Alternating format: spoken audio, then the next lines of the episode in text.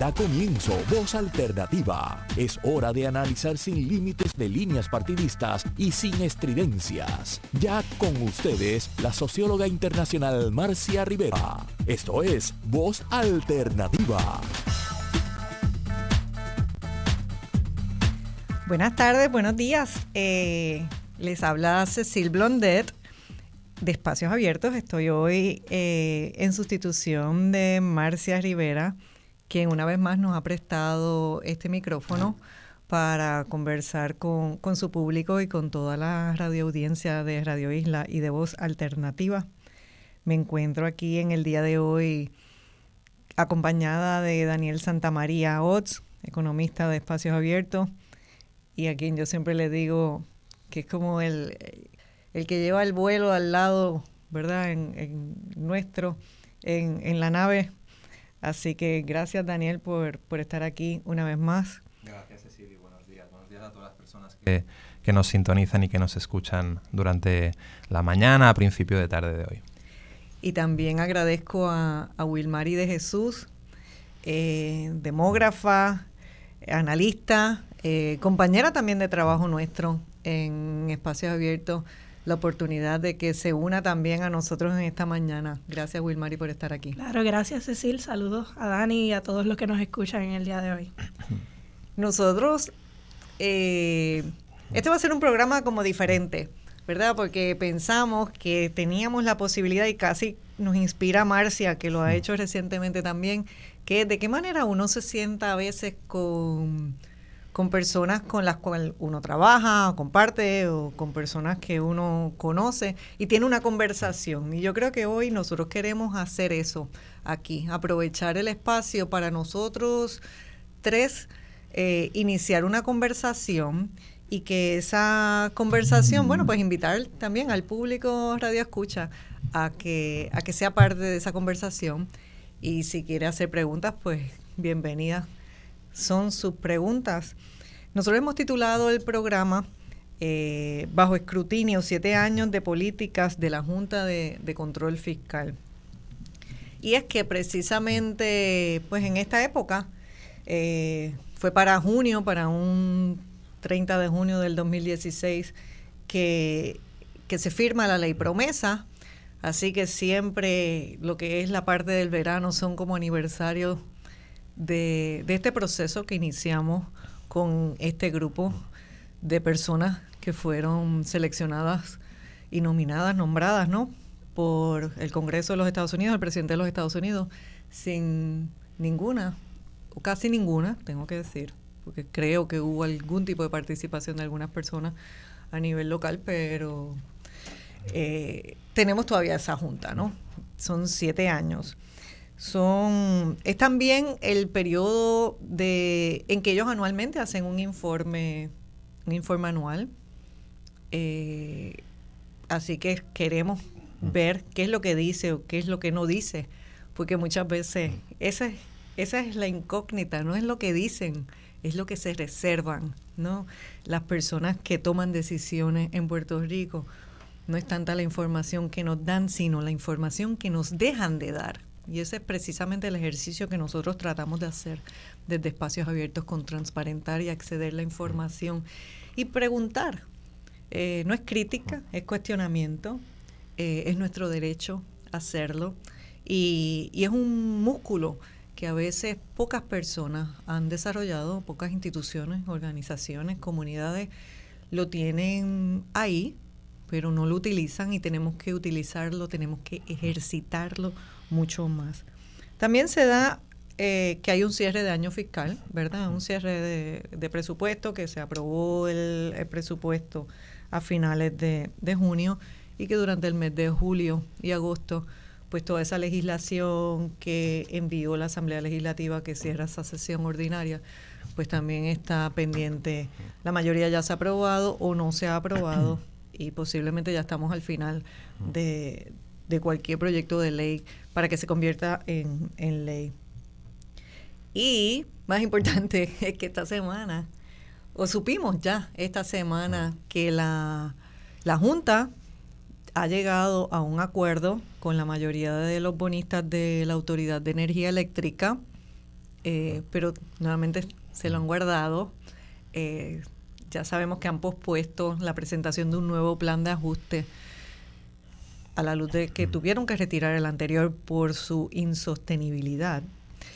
Eh, pues estamos ante la expectativa de qué es lo que dice ese, ese plan o qué es lo que dirá ese plan que se va a presentar a la jueza. Se pospuso en cuatro ocasiones, la última fue el viernes pasado, pero cuando se pospuso el jueves ya se le notificó a la, al tribunal que había un acuerdo eh, con la mayoría de los bonistas, así que todo parece indicar que sí, que esta semana, esa extensión de una semana que ya se han dado varias veces, pues que, que esta semana, en o antes del 18 de agosto, tendremos información al respecto.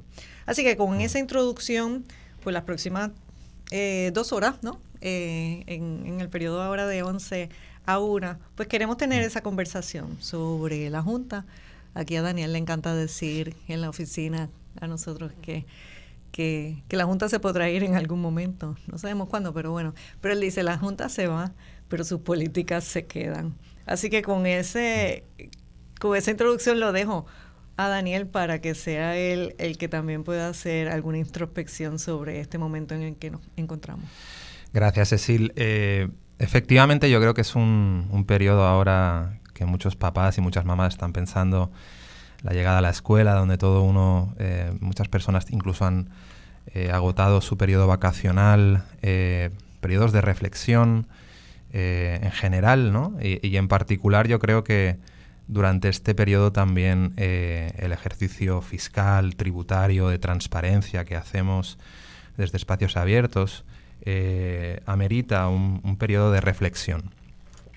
Durante este periodo de julio, como decía Cecilia, han ocurrido muchas cosas entre junio, julio y agosto, eh, desde el cierre de un presupuesto, un presupuesto consolidado de casi 31.000 millones de dólares, eh, uno de los presupuestos más grandes de la historia de Puerto Rico, si no el más grande, eh, con una combinación de fondos del Fondo General, fondos locales de casi 13.000 millones de dólares y más o menos a la par los fondos federales, tanto de reconstrucción como de eh, ¿verdad? desastre como de la pandemia, que están llegando, están llegando con un ritmo todavía no el suficiente para que Puerto Rico pueda desenvolverse y recuperarse de esos dos eh, eventos, pero sin duda cantidad eh, significativa eh, para los residentes, para los habitantes de la isla. Y durante, ese, durante ese periodo se han publicado también, como decía Cecil, este documento, este informe anual de la Junta, ya siete años, parece mentira que ya hayan transcurrido siete años desde junio del 2016 nueve planes fiscales, eh, ¿verdad? el documento rector eh, que la Junta sigue para, eh, para cualquier decisión de política pública, para sustentar cualquiera de sus proyecciones de política pública para Puerto Rico. Y durante este periodo también ¿verdad? algo que debemos destacar es la reestructuración de la deuda se ha tomado parte, recursos, tiempo eh, eh, del organismo, ¿verdad? de la Junta de Control Fiscal, también del gobierno y de instituciones que como la nuestra eh, siguen ese proceso. Está a punto de culminar, perdón, como decía Cecil, para el viernes 18 se espera el plan de ajuste. recordemos que ahí habían, yo, yo destacaría dos puntos muy importantes a discusión. El primero es eh, de los casi 13.000 millones en, en, deuda, bueno, deudas de todo tipo, más de 9.000 millones en bonos, eh, distintos préstamos eh, de la Autoridad de Energía Eléctrica, ¿a cuánto se, se, puede reclamar? Y en eso ya la jueza determinó, ¿verdad? Porque los bonistas, algunos bonistas, entendían que la, la fuente futura de ingresos de la autoridad era el colateral al cual se debían eh, ceñir y pedían bastante más que lo que determinó la jueza en última instancia.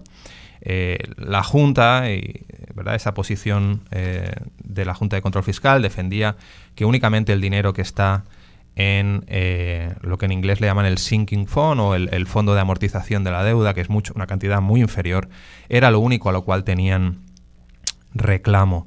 finalmente la, jueza determinó que efectivamente solo se tiene, dijéramos, eh, reclamos sobre ese colateral y no sobre la cantidad inicial o el valor nominal de los bonos. O sea, eso es un, punto muy importante en, en, la discusión. Y después, un segundo punto es, ¿y cuál es la cantidad máxima a la que tenemos, eh, eh, dijéramos, a la que podemos reclamar? Y ahí también había posiciones encontradas.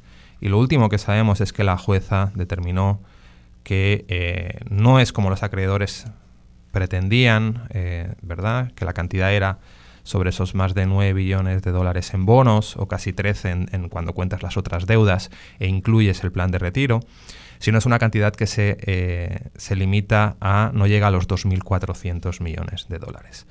Lo que no sabemos, la gran incógnita, y yo creo que muchos que nos están escuchando eh, tendrán en la mente, es el famoso recargo que venía acompañado. Recuerdo en el último plan de ajuste hablaba de un recorte del 50% y un recargo en la factura eh, que está en discusión, que sabemos, porque en el último informe el presidente de la Junta de Supervisión Fiscal habla de que, más o menos, ¿verdad?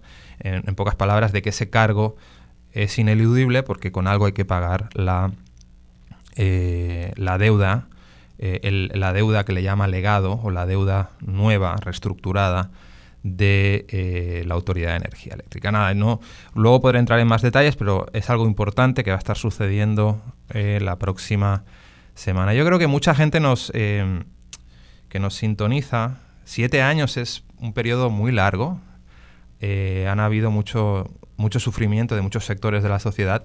Mucha gente se pregunta, bueno, ¿y durante cuánto tiempo más va a estar la Junta? ¿no? Y algo que dejan para mí muy claro en el informe. Si es cierto que la sección 209 de promesa habla de tres condiciones bajo las cuales eh, Puerto Rico debe estar enmarcado para que la Junta se disuelva. La primera de ellas habla de acceso al mercado de capitales a tasas razonables en el corto y en el largo plazo. Eh, la Junta ha determinado que va a estar eh, subcontratando un tercero, un tercero más. Luego hablaremos la parte, una parte bien interesante de la conversación con Wilmarie. Nos ¿Cuánto nos está costando estos terceros eh, en cuestión de magnitud, en dólares y centavos? ¿Qué grado de opacidad y de transparencia hay en, esa, en esos, con, esos consultores que pagamos todas y todos? aquí no se, no se salva nadie. Eh, que ha ascendido una cantidad eh, significativa y que dejaré que Wilmarie hable en detalle de eso. Eh, así que este tercero va a estar determinando si Puerto Rico tiene la capacidad de eh, acceder al mercado de capitales a, esas tasas razonables.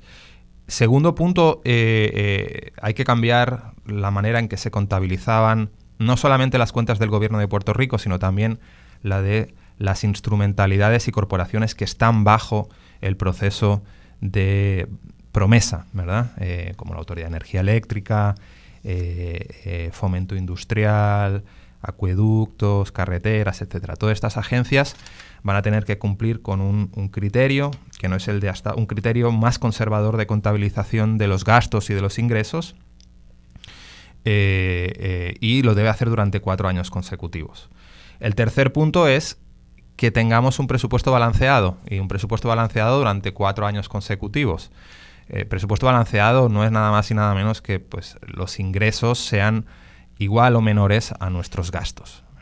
Y para eso la Junta, y esto es muy sutil, pero está en el informe, y yo creo que a todos nos puede dar una idea de cuánto tiempo más, para cuánto tiempo más vamos a tener Junta, habla de que sin estados financieros auditados ellos no van a tomar una decisión eh, cosa que me parece incluso razonable, ¿verdad? De si los ingresos están por encima o por debajo, porque no tienen un documento de un tercero que certifique si eso es así o no. No basta solamente con los informes de Hacienda o, con los informes de AFAF o con los informes de la Oficina de Gerencia y Presupuesto, sino que hace falta un documento de un tercero independiente que determine eso. Estamos iniciando el año fiscal 2024 y aunque han habido avances, y hay que destacarlos, sobre la publicación de los estados financieros auditados, todavía lo último que tenemos es del 2021, nos falta 2022, nos falta 2023 y para diciembre, ¿verdad? Lo, razonable es que cuando concluya el año fiscal 2024, en los primeros 180 días después de, del cierre fiscal, se tenga un, eh, estado financiero actualizado. Y quiero dejar claro que ellos también eh, citan de manera muy indirecta que en el caso de Nueva York, ¿verdad? Llevamos siete años, pero pueden ser tres o cuatro años más fácilmente, puede ser una década en Puerto Rico con alta probabilidad, yo pienso que va a ser mínimo una década. Eh, ellos hablan, miren, en, en, Nueva York, después de...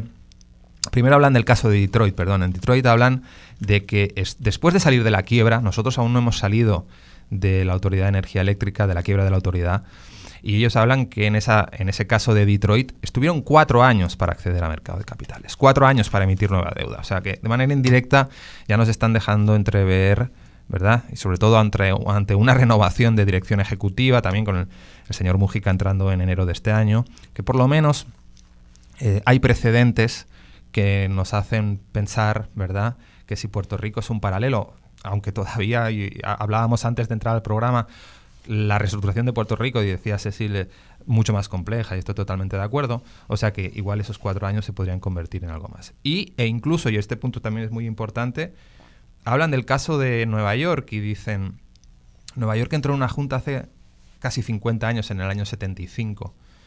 Eh, y destacan que a día de hoy la ciudad de Nueva York tiene un presupuesto con unas estrictas medidas de disciplina fiscal para evitar que esa junta que, pasó hace 50 años se active.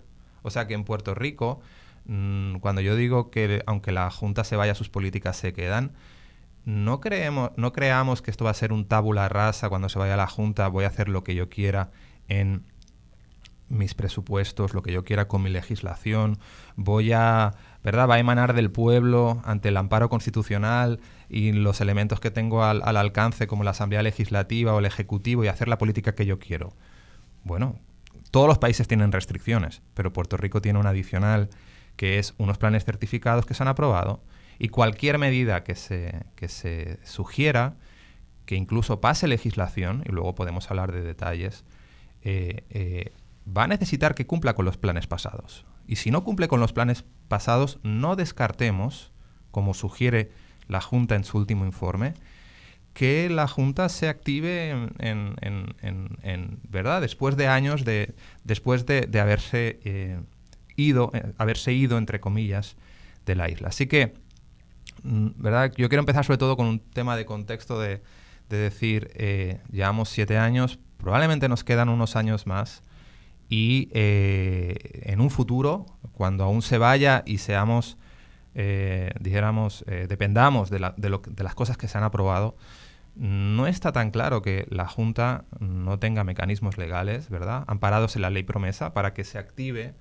y pueda, eh, dijéramos, introducir la disciplina fiscal que ellos entiendan si el gobierno no es capaz de, hacerlo. Así que...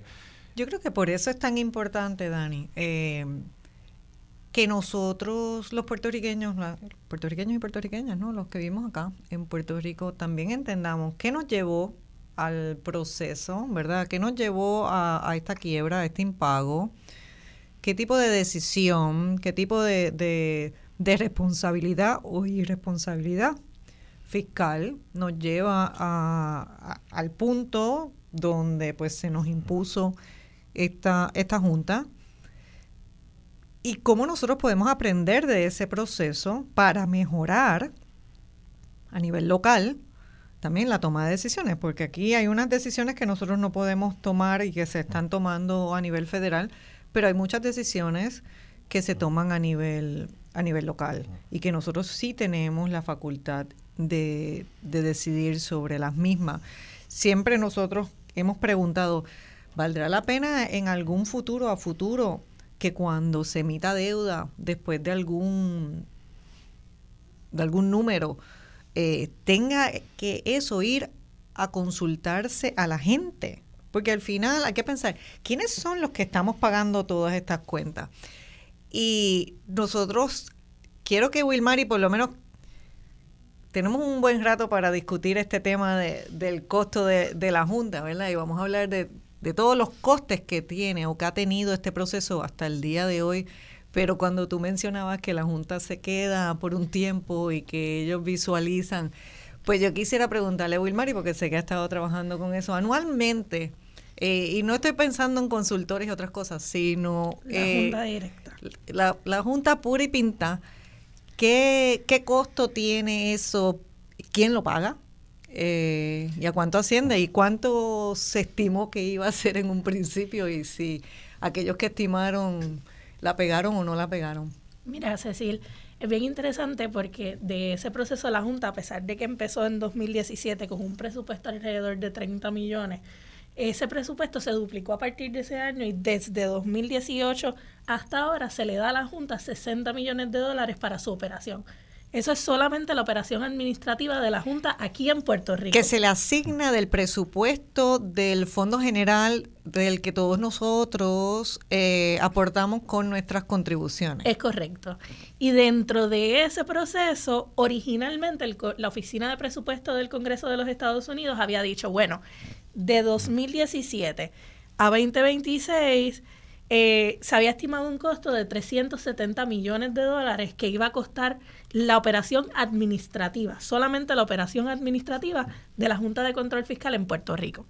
Sin embargo, ya vamos eh, por el 2023 y ese número asciende eh, a 389 millones de dólares, eso es al cierre del año 2023, que si contamos la operación y decimos son 60 millones para el año que viene, que va a estar corriendo la Junta y sabemos por, por, por hecho de que va a ser así, son, eso ascendería a 449 millones de dólares que ya se fue por encima de lo que había presupuestado la oficina de, de, presupuesto del Congreso de los Estados Unidos de lo que iba a costar esa parte administrativa de la Junta de Control Fiscal. Así que, y sabemos que hay diferentes razones por las cuales la Junta en sus informes lo mencionan brevemente de que el proceso se ha extendido por los huracanes, por las tormentas, eh, por la pandemia del COVID-19, pero de todos modos eh, no resta de que ese dinero es dinero que se saca de las arcas eh, del pago del, del pueblo de Puerto Rico y que somos los puertorriqueños y las puertorriqueñas los que entonces tenemos que costear la operación de la Junta. Bueno, por lo menos podemos decir algo a favor, que es que se han mantenido en presupuesto aparentemente Aparentemente. han estado de cuántos años se han mantenido. 59, 59 millones ahí en la línea. Y en términos de, lo, de los renglones de gastos que eso, que eso contempla, porque también sabemos lo que el costo a nivel del tribunal, que sé que tú has hecho una investigación al respecto y que nos vas a dar más detalle más adelante, pero la, las partidas de, la, de los gastos de los 60 millones se han mantenido similares. Pues mira, sí, pero es bien interesante eh, porque la mayoría del presupuesto de la Junta de Control Fiscal se va en gastos a servicios de consultoría eh, que incurre la Junta. Así que no es que nosotros estamos pagando por la nómina de personas que trabajan dentro de la Junta de Control Fiscal necesariamente, o que nosotros estamos pagando por la operación diaria de lo que está ocurriendo, sino que la Junta subcontrata a una serie de personas para que hagan análisis dentro del ejercicio y en eso se va la mayoría del presupuesto. Ahora mismo eso ronda aproximadamente como el 65% del presupuesto de la Junta se va en gastos a consultoría y eso incluye abogados, eso incluye eh, analistas financieros, eso incluye consultores estratégicos, whatever that means, eh, y diferentes otros renglones que son compañías que eh, y consultores que están trabajando para la Junta y que son realmente los que están haciendo los análisis que suplen ese, eh, esa toma de decisiones que se está llevando a cabo en la Junta. Pero entonces ese tema de que la partida de nómina es menor que la partida de consultoría externa, Dani, porque sé que nosotros también estábamos viendo a nivel de todo el gobierno de Puerto Rico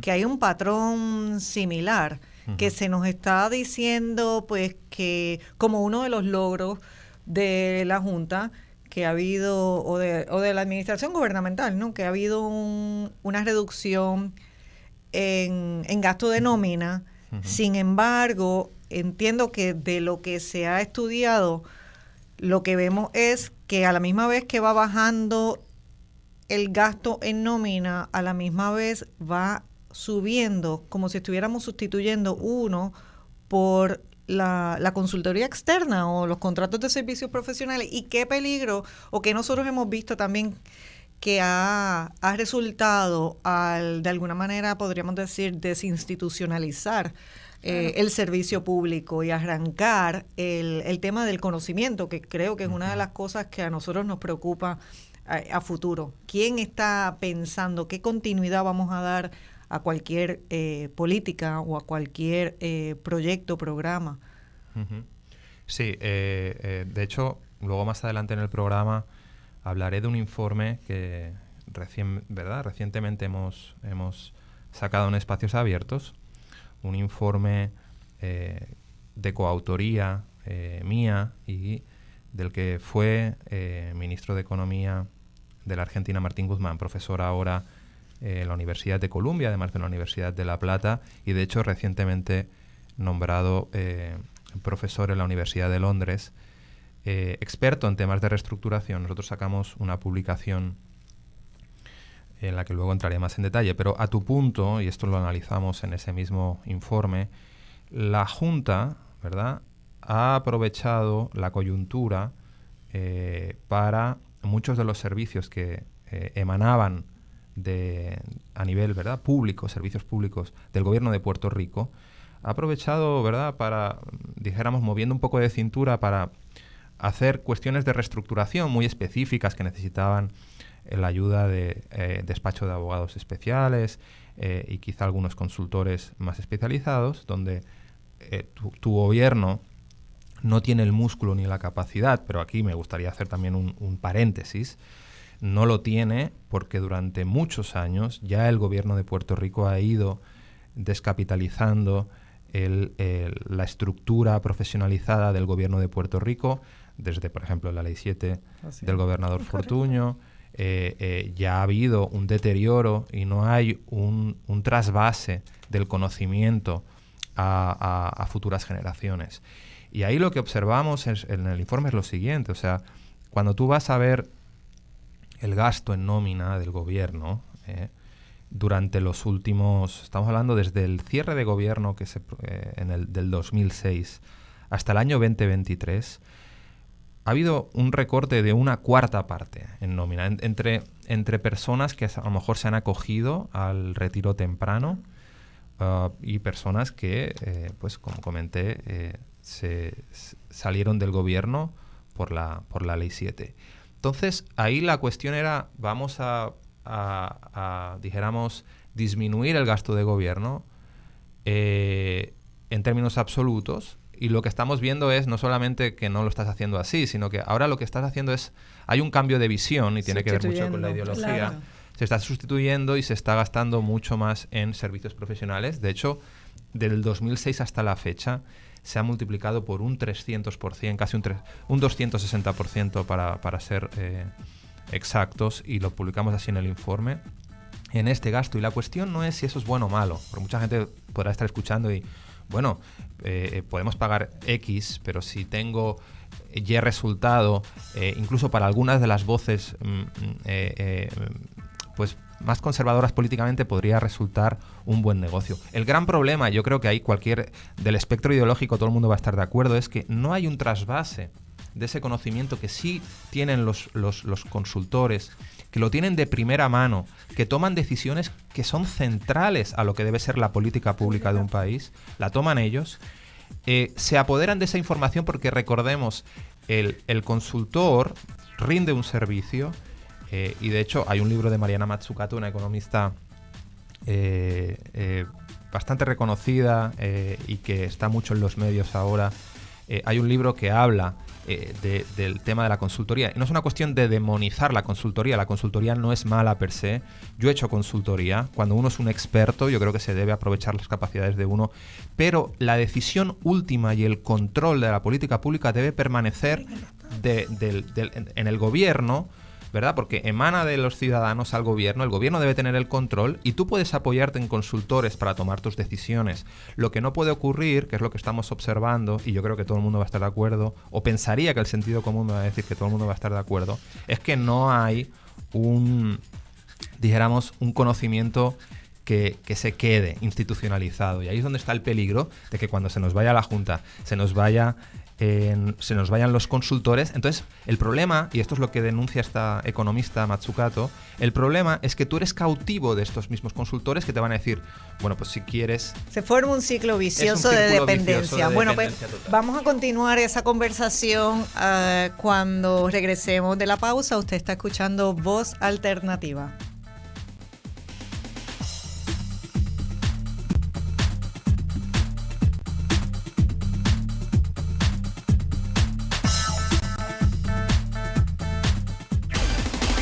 En solo minutos regresamos con Voz Alternativa por Radio Isla 1320. Ya estamos de regreso al análisis de los temas que te interesan. Escuchas Voz Alternativa por Radio Isla 1320.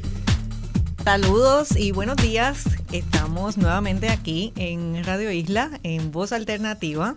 Eh, agradezco a Marcia Rivera que nos ha dado la oportunidad de eh, conversar en la mañana de hoy, en la tarde, con su radioaudiencia.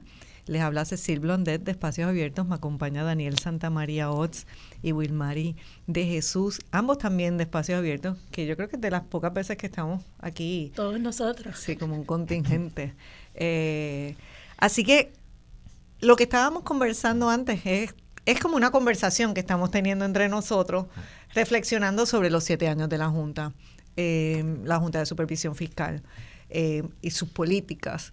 Y al terminar el, segmento anterior, concluíamos hablando de esa desestabilización que se ha dado de o extracción que podríamos decir que se ha dado de que se reduce la nómina gubernamental, eh, pero se incrementa la dependencia del gobierno en en la consultoría externa, ¿no? En, consultores eh, privados y que muchas veces nos hacen pensar que tenemos unas economías al reducirse la nómina y sí, en efecto, hay una economía en términos eh, de dinero, pero a la misma vez ese dinero que nos economizamos pues termina gastándose en, en otros tipos de, de consultoría, de servicios profesionales y los peligros que eso representan cuando entonces se torna eso en un ciclo vicioso, ¿no? De dependencia, de que entonces uno ya depende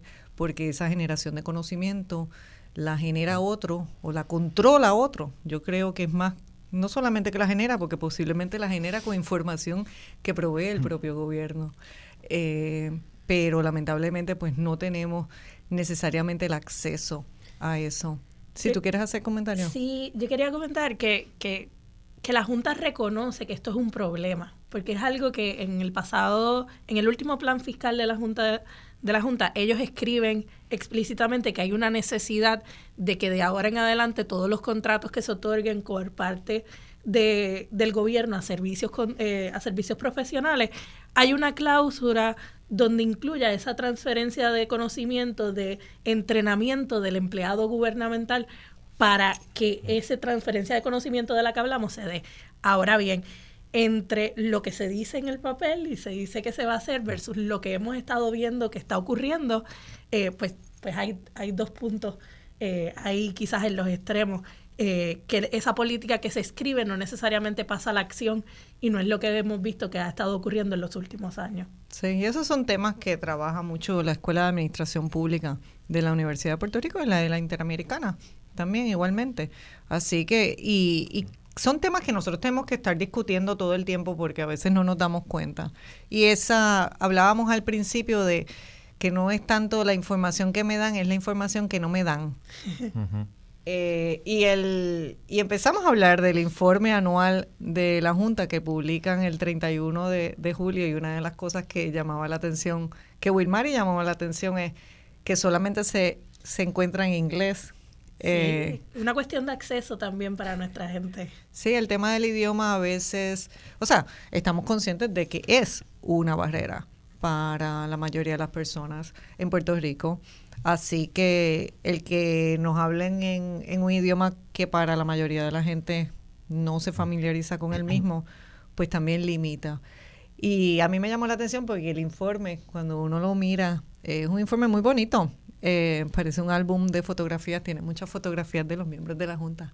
Eh, me imagino que yo no lo he visto impreso porque lo vi en PDF, pero me imagino que si se imprimió costó bastante dinero. Pero, y tiene 210 páginas, de las cuales 100 yo creo que son fotografías, el álbum de la Junta.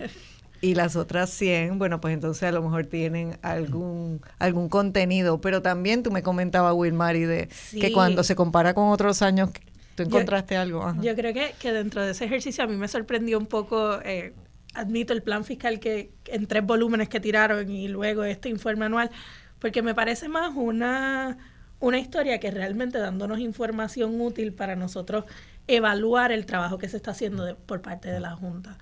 Eh, o sea que fue un buen ejercicio, ha sido buenos ejercicios de relaciones públicas. Ahí se ganaron todas las medallas, tienen muchas estrellitas. sí. pero yo creo que cuando miramos el informe anual del año pasado, el informe anual del año pasado de la Junta nos daba mucha más información inclusive, o sea, presupuestaria de a dónde estaba yendo el dinero, cómo se estaba utilizando ese dinero de la Junta eh, en un momento dado, especialmente cuando estábamos, y más adelante vamos a hablarlo, cuando estábamos haciendo los análisis sobre a dónde va ese dinero, cuáles son los consultores eh, y demás, notamos esa diferencia eh, que antes podíamos saber qué significaba cada una de las líneas de presupuesto y en dónde iba el dinero utilizado de Puerto Rico y ahora no necesariamente queda tan claro si nos dicen son 39 millones que se están utilizando en consultoría, pero eh, durante este año, pero no a quienes. Y hay un desglose, no hay un desglose. No hay un desglose. O sea que, que antes existía, así que hemos perdido quizás especificidad en este informe, a pesar de que este informe es mucho más largo de lo que habíamos visto. Pero no es que la información no está disponible, es que no está contenida en el informe, pero que uno tiene que pasar más trabajo porque entonces tienes que buscar los contratos de, de cada una de las personas, etcétera, de cada una de las firmas para conseguir la información. Claro, y toma que toma mucho más tiempo y para quizás el, nosotros que queremos ver el día a día de lo que está ocurriendo de la Junta, o quizás mi mamá en Utuado no van a pasar ese ejercicio de mirar y saber qué es lo que se está eh, pagando o en qué se está utilizando ese dinero. Yo creo que eso es bien importante cuando hablamos de transparencia. Y cuando estamos hablando de siete años, porque, ¿verdad? Porque también es que estaremos cansados, estaremos aquí nosotros hablando como la metáfora esa del sapo que meten en el caldero y que dependiendo si tú lo metes y está bien caliente, salta de repente, pero si tú lo metes y le vas subiendo la temperatura, él se va acostumbrando y no se da cuenta. O sea, estaremos nosotros también medio adormecidos con, con la Junta o estamos cansados de, de dar la lucha tenemos que dar la lucha. ¿Cómo podemos dar? No sé.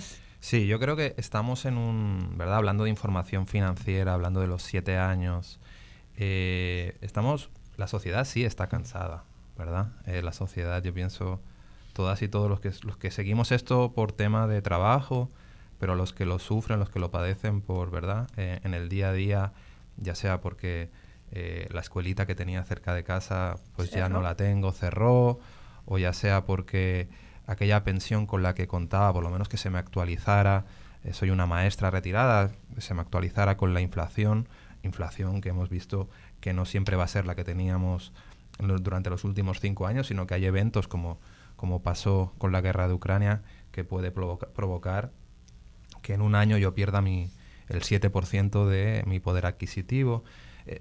todas estas cuestiones hace que eh, eh, personas que están con uno o dos trabajos para a duras penas llegar a final de mes, eh, eh, aún estando cansada, yo creo que la responsabilidad de todas es seguir con, tratando de evitar que estas técnicas como las que hablaba de Cecil, que estas técnicas de, adormecimiento, de adormecimiento que uno lo ve en algunos medios de comunicación, que uno lo ve en ciertos foros donde todo está bien, la entrada de dineros federales, que, que cierto es, eh, no tiene parangón a lo largo de la historia de Puerto Rico. O sea, recordemos que son 120 mil millones que llegan a la isla eh, y que representan una gran oportunidad.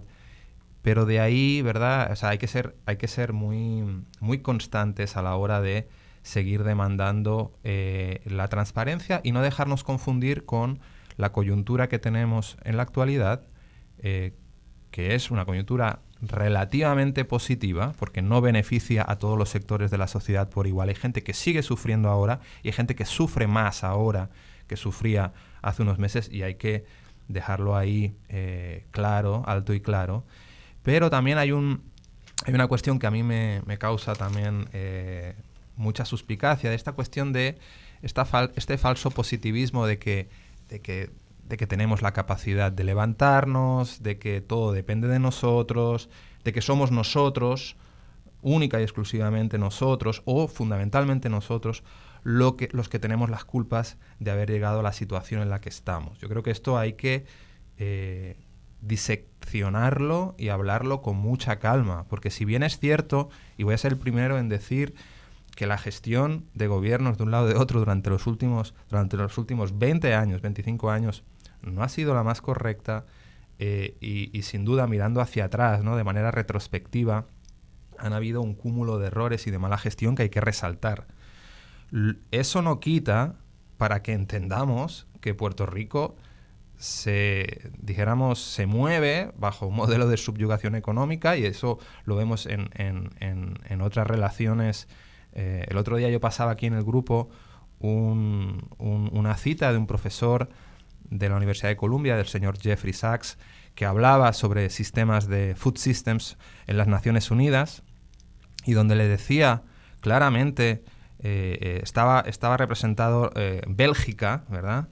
Y, la República del Congo, y donde hablaba claramente, le decía, ¿cómo es que a ustedes a la República del Congo les dicen que por qué no se saben gobernar cuando Bélgica, ¿verdad? Que ha sido el imperio que les ha subyugado una colonia durante 30, 40 años, apoyó ¿verdad? Desde el rey de Bélgica, un régimen autoritario durante 30 años, 40 años el gobierno de Bélgica eh, corrió ese, ese régimen y ahora, en la actualidad, el principal activo de ustedes, que es el cobalto, eh, de la extracción de cobalto que sigue haciendo eh, Bélgica en Europa, ni siquiera les dan, en términos tributarios, ni siquiera un por ciento. Entonces, qué fácil es decir que tú no te sabes gobernar cuando alguien determina las reglas del juego sobre las cuales tú te tienes que mover y que no tienes ninguna soberanía de cambiar. Y esa es la realidad de Puerto Rico y no la debemos obviar.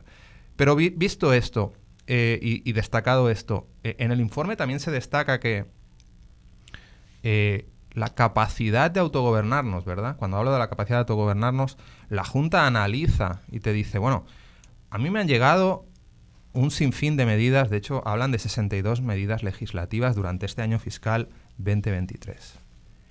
Y la friolera del 86% de las medidas que me llegan son inconsistentes con el plan fiscal. ¿Qué significa esto? Eh, que básicamente desde nuestros órganos electos, y, esto tiene que ver con transparencia tributaria y con, eh, eh, dijéramos, capacidad de no caer en los errores del pasado, eh, eh, llegan medidas que o bien por incapacidad o por falta de recursos, habría que entrar en detalle del por qué, no cumplen con algo que es el plan fiscal y que es el elemento rector que determina la posibilidad de tú legislar en Puerto Rico. O sea, tú no tienes la libertad de hacer leyes en Puerto Rico, salvo que se circunscriban a lo que está en los planes fiscales. Y eso tiene que quedar muy claro.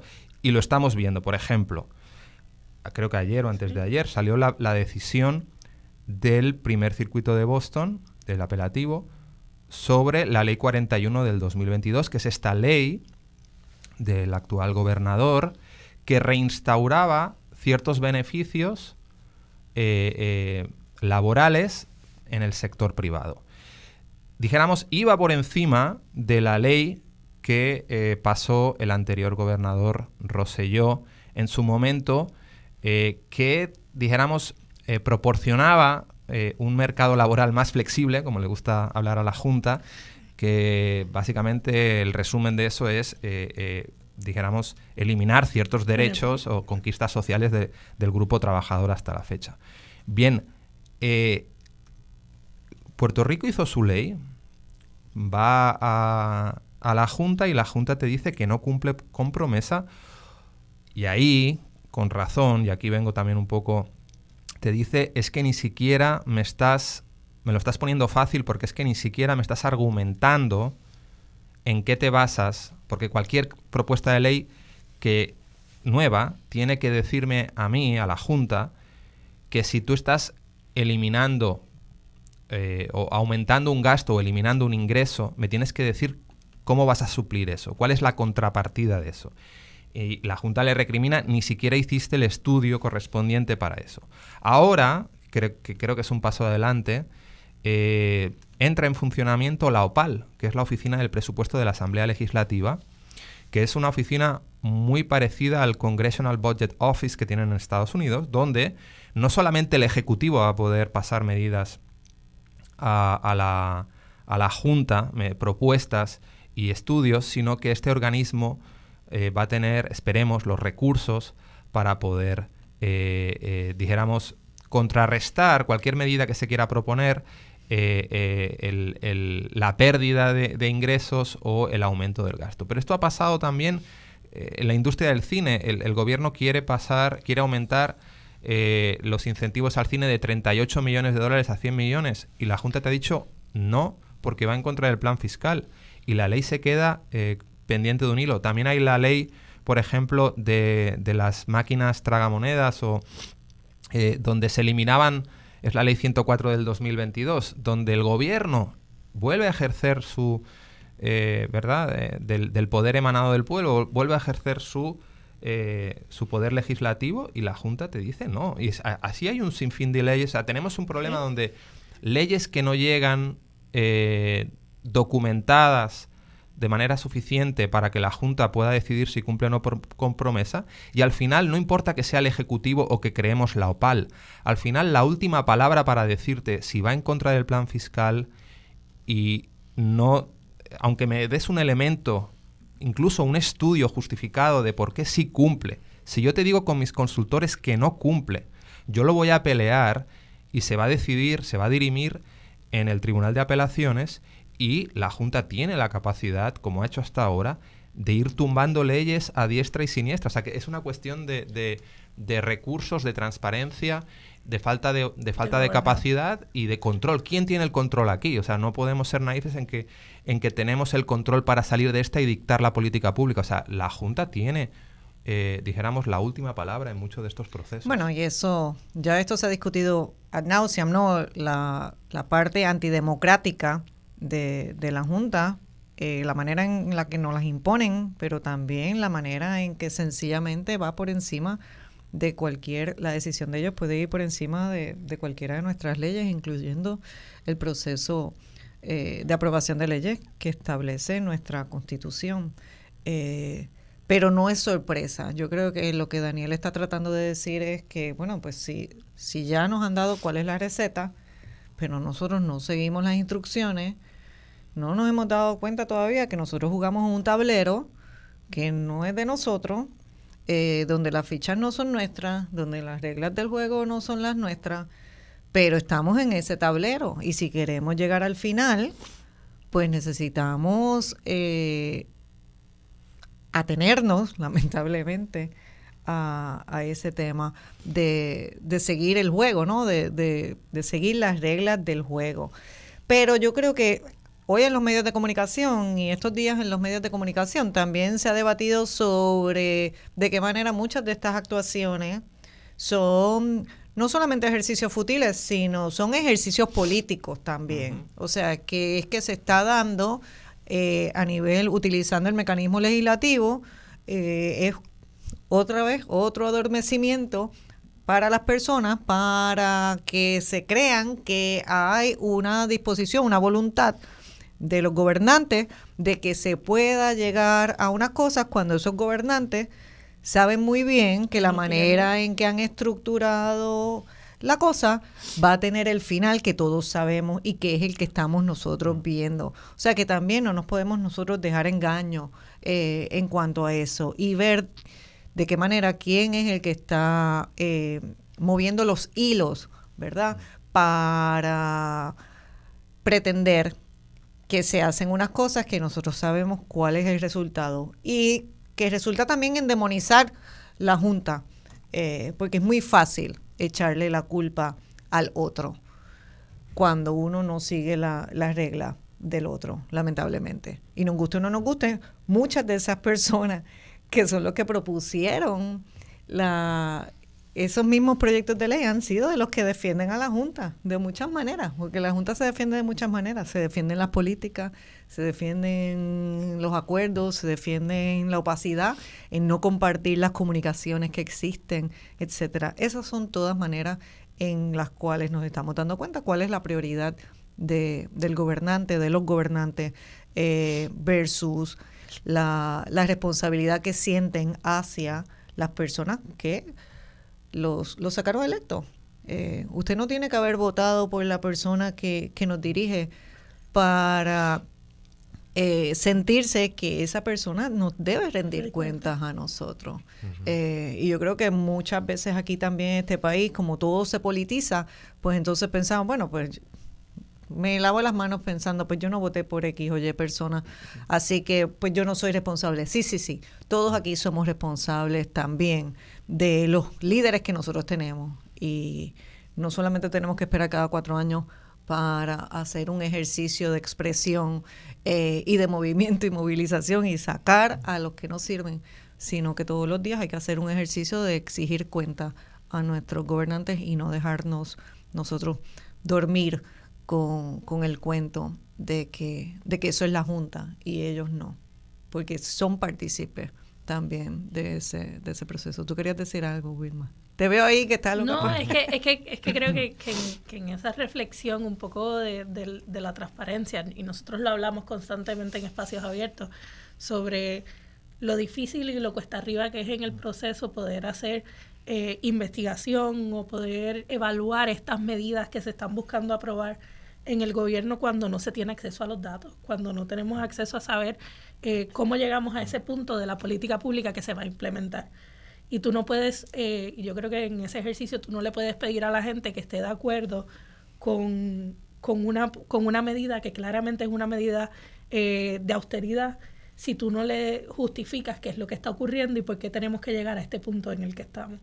Este, y, y con esa reflexión que estabas haciendo, creo que es bien importante que tomemos eso en, consideración. No, y los datos, cuando hablamos de datos, hablamos de muchas cosas. O sea, son no son solamente números, son, son estadísticas, son proyecciones, eh, son estudios, es conocimiento que se ha generado, al cual lamentablemente no todo el mundo tiene, tiene acceso o no nos ofrecen el acceso. Y precisamente yo creo que ese es el ejercicio principal que nosotros tratamos de hacer desde Espacio Abierto. Eh, utilizar, coger ese informe de 210 páginas de la Junta de Supervisión Fiscal, eh, el álbum de fotografías y entonces traducir qué es lo que dice ahí o tratar de, de presentar eh, preguntas, ¿no? De poner preguntas sobre la mesa. ¿Qué es lo que dice, pero qué es lo que no dice? ¿Qué es lo que nos falta? ¿Cómo se está gastando el dinero público?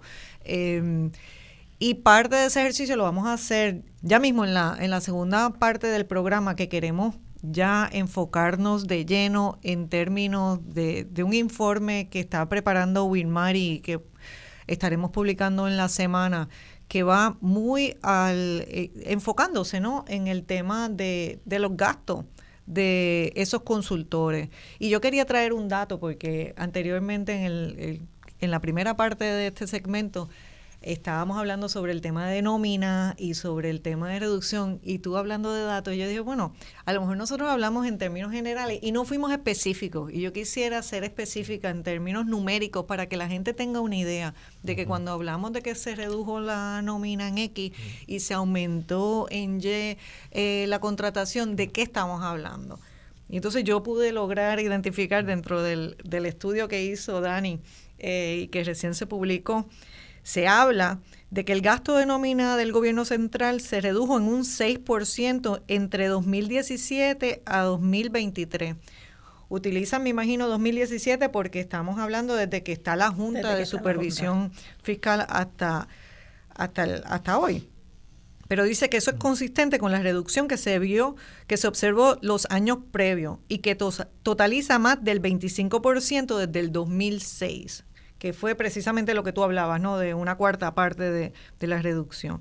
Pero entonces dice, por otra parte, el papel de los servicios de consultoría en el sector público ha ido creciendo y el gasto del gobierno central en servicios profesionales ha aumentado en 169.8% desde el 2017, acelerando esa tendencia creciente de dependencia que dichos servicios profesionales, de dichos de servicios profesionales que ya estaba presente antes de la Junta de Supervisión Fiscal y que si tomamos los datos desde el 2006, el aumento en ese tipo de gasto ha sido de 262.2%.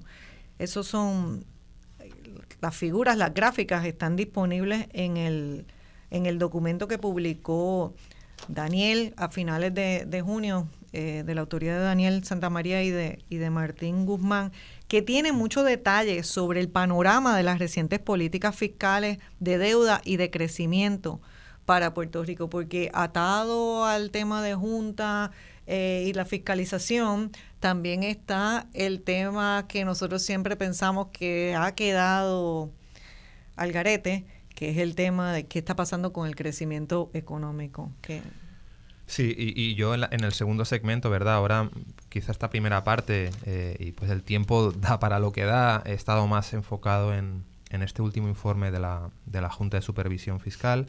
En esta segunda parte empezaré eh, a entrar en más detalle también del informe que publicamos hace, hace apenas unas semanas y sobre todo, y muy importante, en analizar, que es lo que ¿verdad? Eh, el informe hace en mayor profundidad, las políticas públicas que la Junta impulsa, bajo las cuales ellos proyectan unos ahorros que permiten la reestructuración y que van a traer crecimiento económico en Puerto Rico y lo que destacamos en ese informe es por qué no se están produciendo, por qué no se están, cuáles son las excusas o los motivos por los cuales la Junta dice que no se están eh, materializando aquellos ahorros que eran base y pieza fundamental de su reestructuración y de sus políticas, qué es lo que está ocurriendo, que no se está materializando. Hicimos un análisis de todos los planes fiscales y, es verdad, eh, entrando mucho en detalle en lo que ya intuíamos eran eh, unas proyecciones muy optimistas, que es lo que estamos viendo que ya se está produciendo, que realmente es que no se están dando las inversiones o los ahorros que la Junta eh, proyectaba. Pues estamos escuchando Voz Alternativa por el 1320 AM y volveremos luego de la pausa.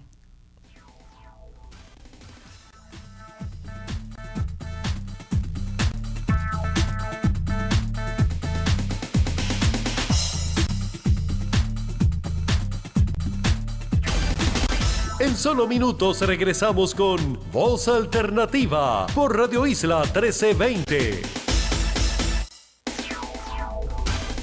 Ya estamos de regreso al análisis de los temas que te interesan. Escuchas Voz Alternativa por Radio Isla 1320. Gracias y buenas tardes. Acá nos encontramos en Voz Alternativa. Les habla Cecil Blondet de Espacios Abiertos. Me acompañan hoy Daniel Santa María Ots y Wilmarí de Jesús, ambos también de Espacios Abiertos.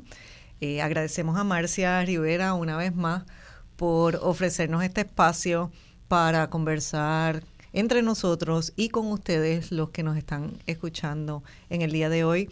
Y estuvimos conversando en la primera hora del programa sobre la Junta de Supervisión Fiscal, pero uno de los temas que nos que que hemos destacado tiene que ver de qué manera eh, dentro de las políticas, ¿no? Dentro de la manera en que funciona la Junta y en la manera que funciona el gobierno también, lo que hemos notado es eh, en los últimos años, y esto venía antes de la Junta, pero se ha pronunciado aún más con, con el tema de la Junta, en que nosotros estamos descansando cada vez más en servicios profesionales y en consultores para, eh, para la gestión de gobierno en vez de en los servidores públicos.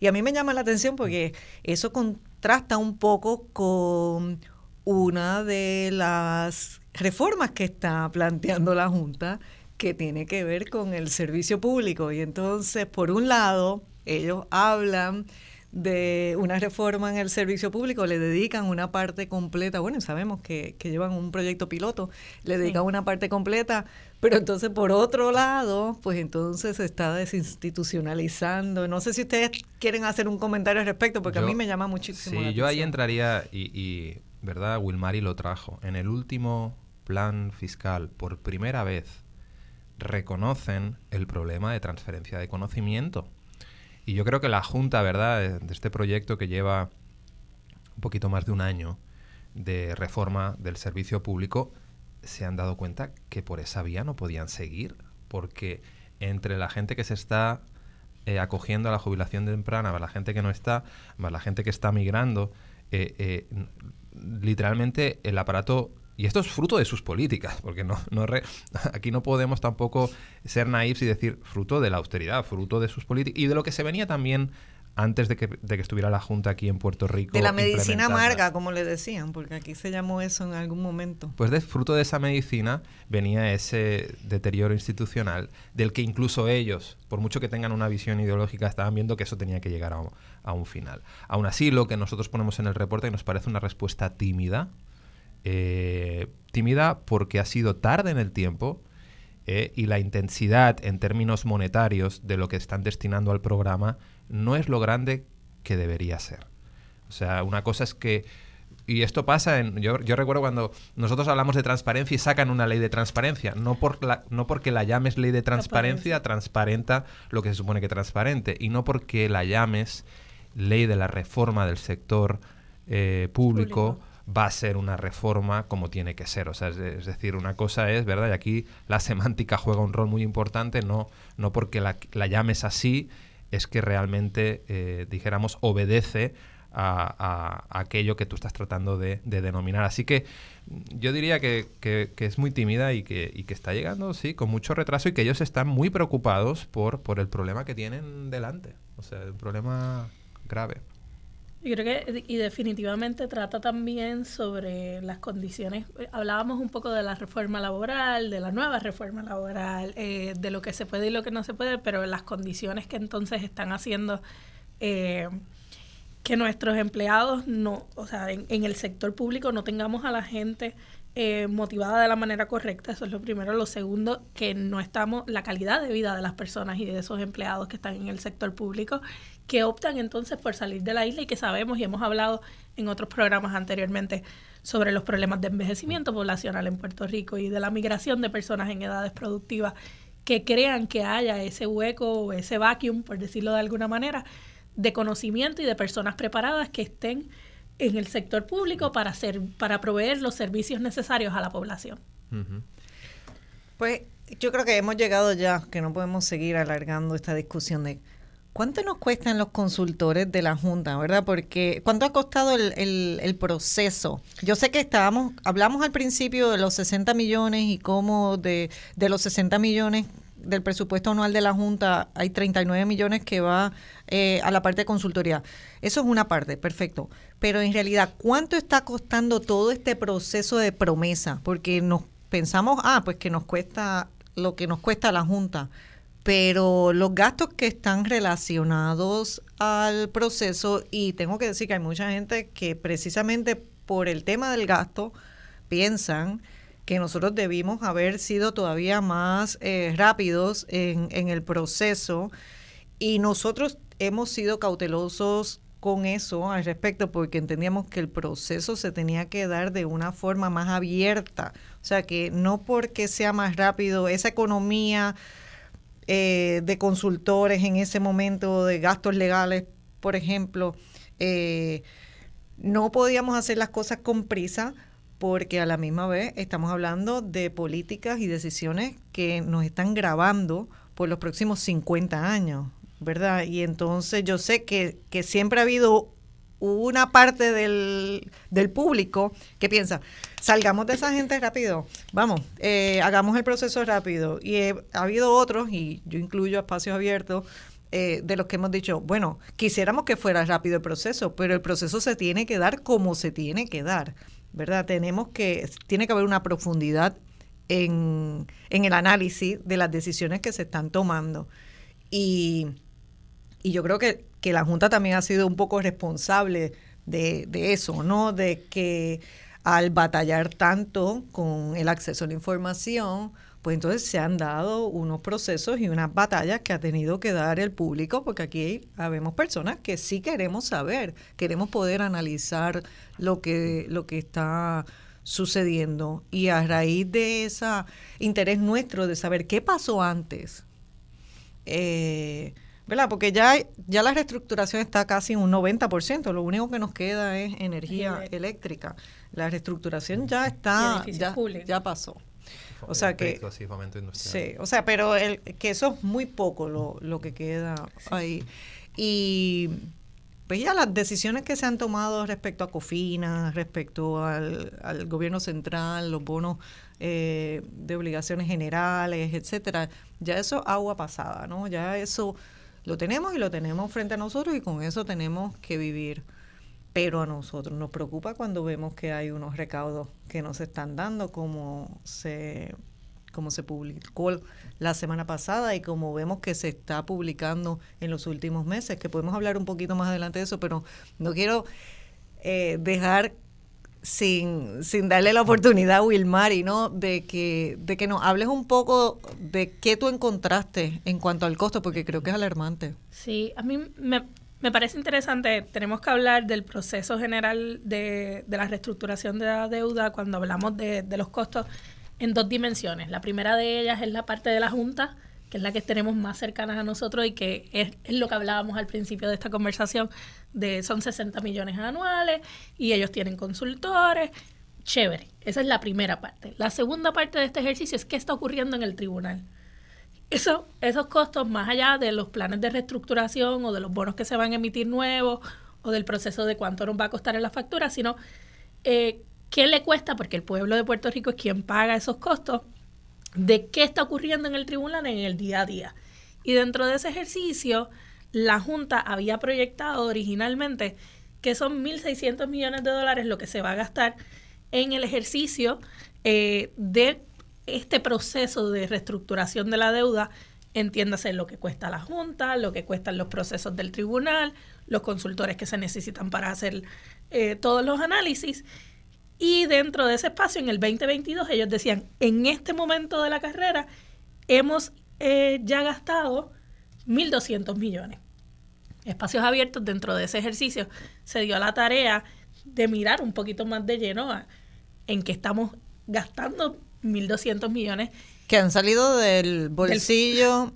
Sí, que, es una de esas también contradicciones que vemos en los procesos estos de quiebra, que el quebrado es el que le toca pagar la cuenta eh, y mientras el otro está, ¿verdad? Eh, no, no está no tiene ninguna consideración, o sea, aquí nos están cobrando el 100% y, a, y a las tarifas que se pagan en Nueva York. O sea, no estamos hablando de que tenemos eh, ninguna consideración por ser una isla pequeña, no tenemos ninguna consideración por tener una deuda que no que claramente no podemos pagar. Dentro de ese ejercicio eh, y de la complejidad de ese proceso, hay unos puntos quizás claves dentro del ejercicio. El primero de ellos es que esa distribución de gastos en consultoría desde 2017 hasta 2023 se dan quizás nosotros lo hemos dividido en tres renglones grandes de los que vamos a hablar. El primero de ellos, esos gastos de consultores de la Junta de Control Fiscal, que los hemos hablado, que lo hablamos al inicio de la conversación.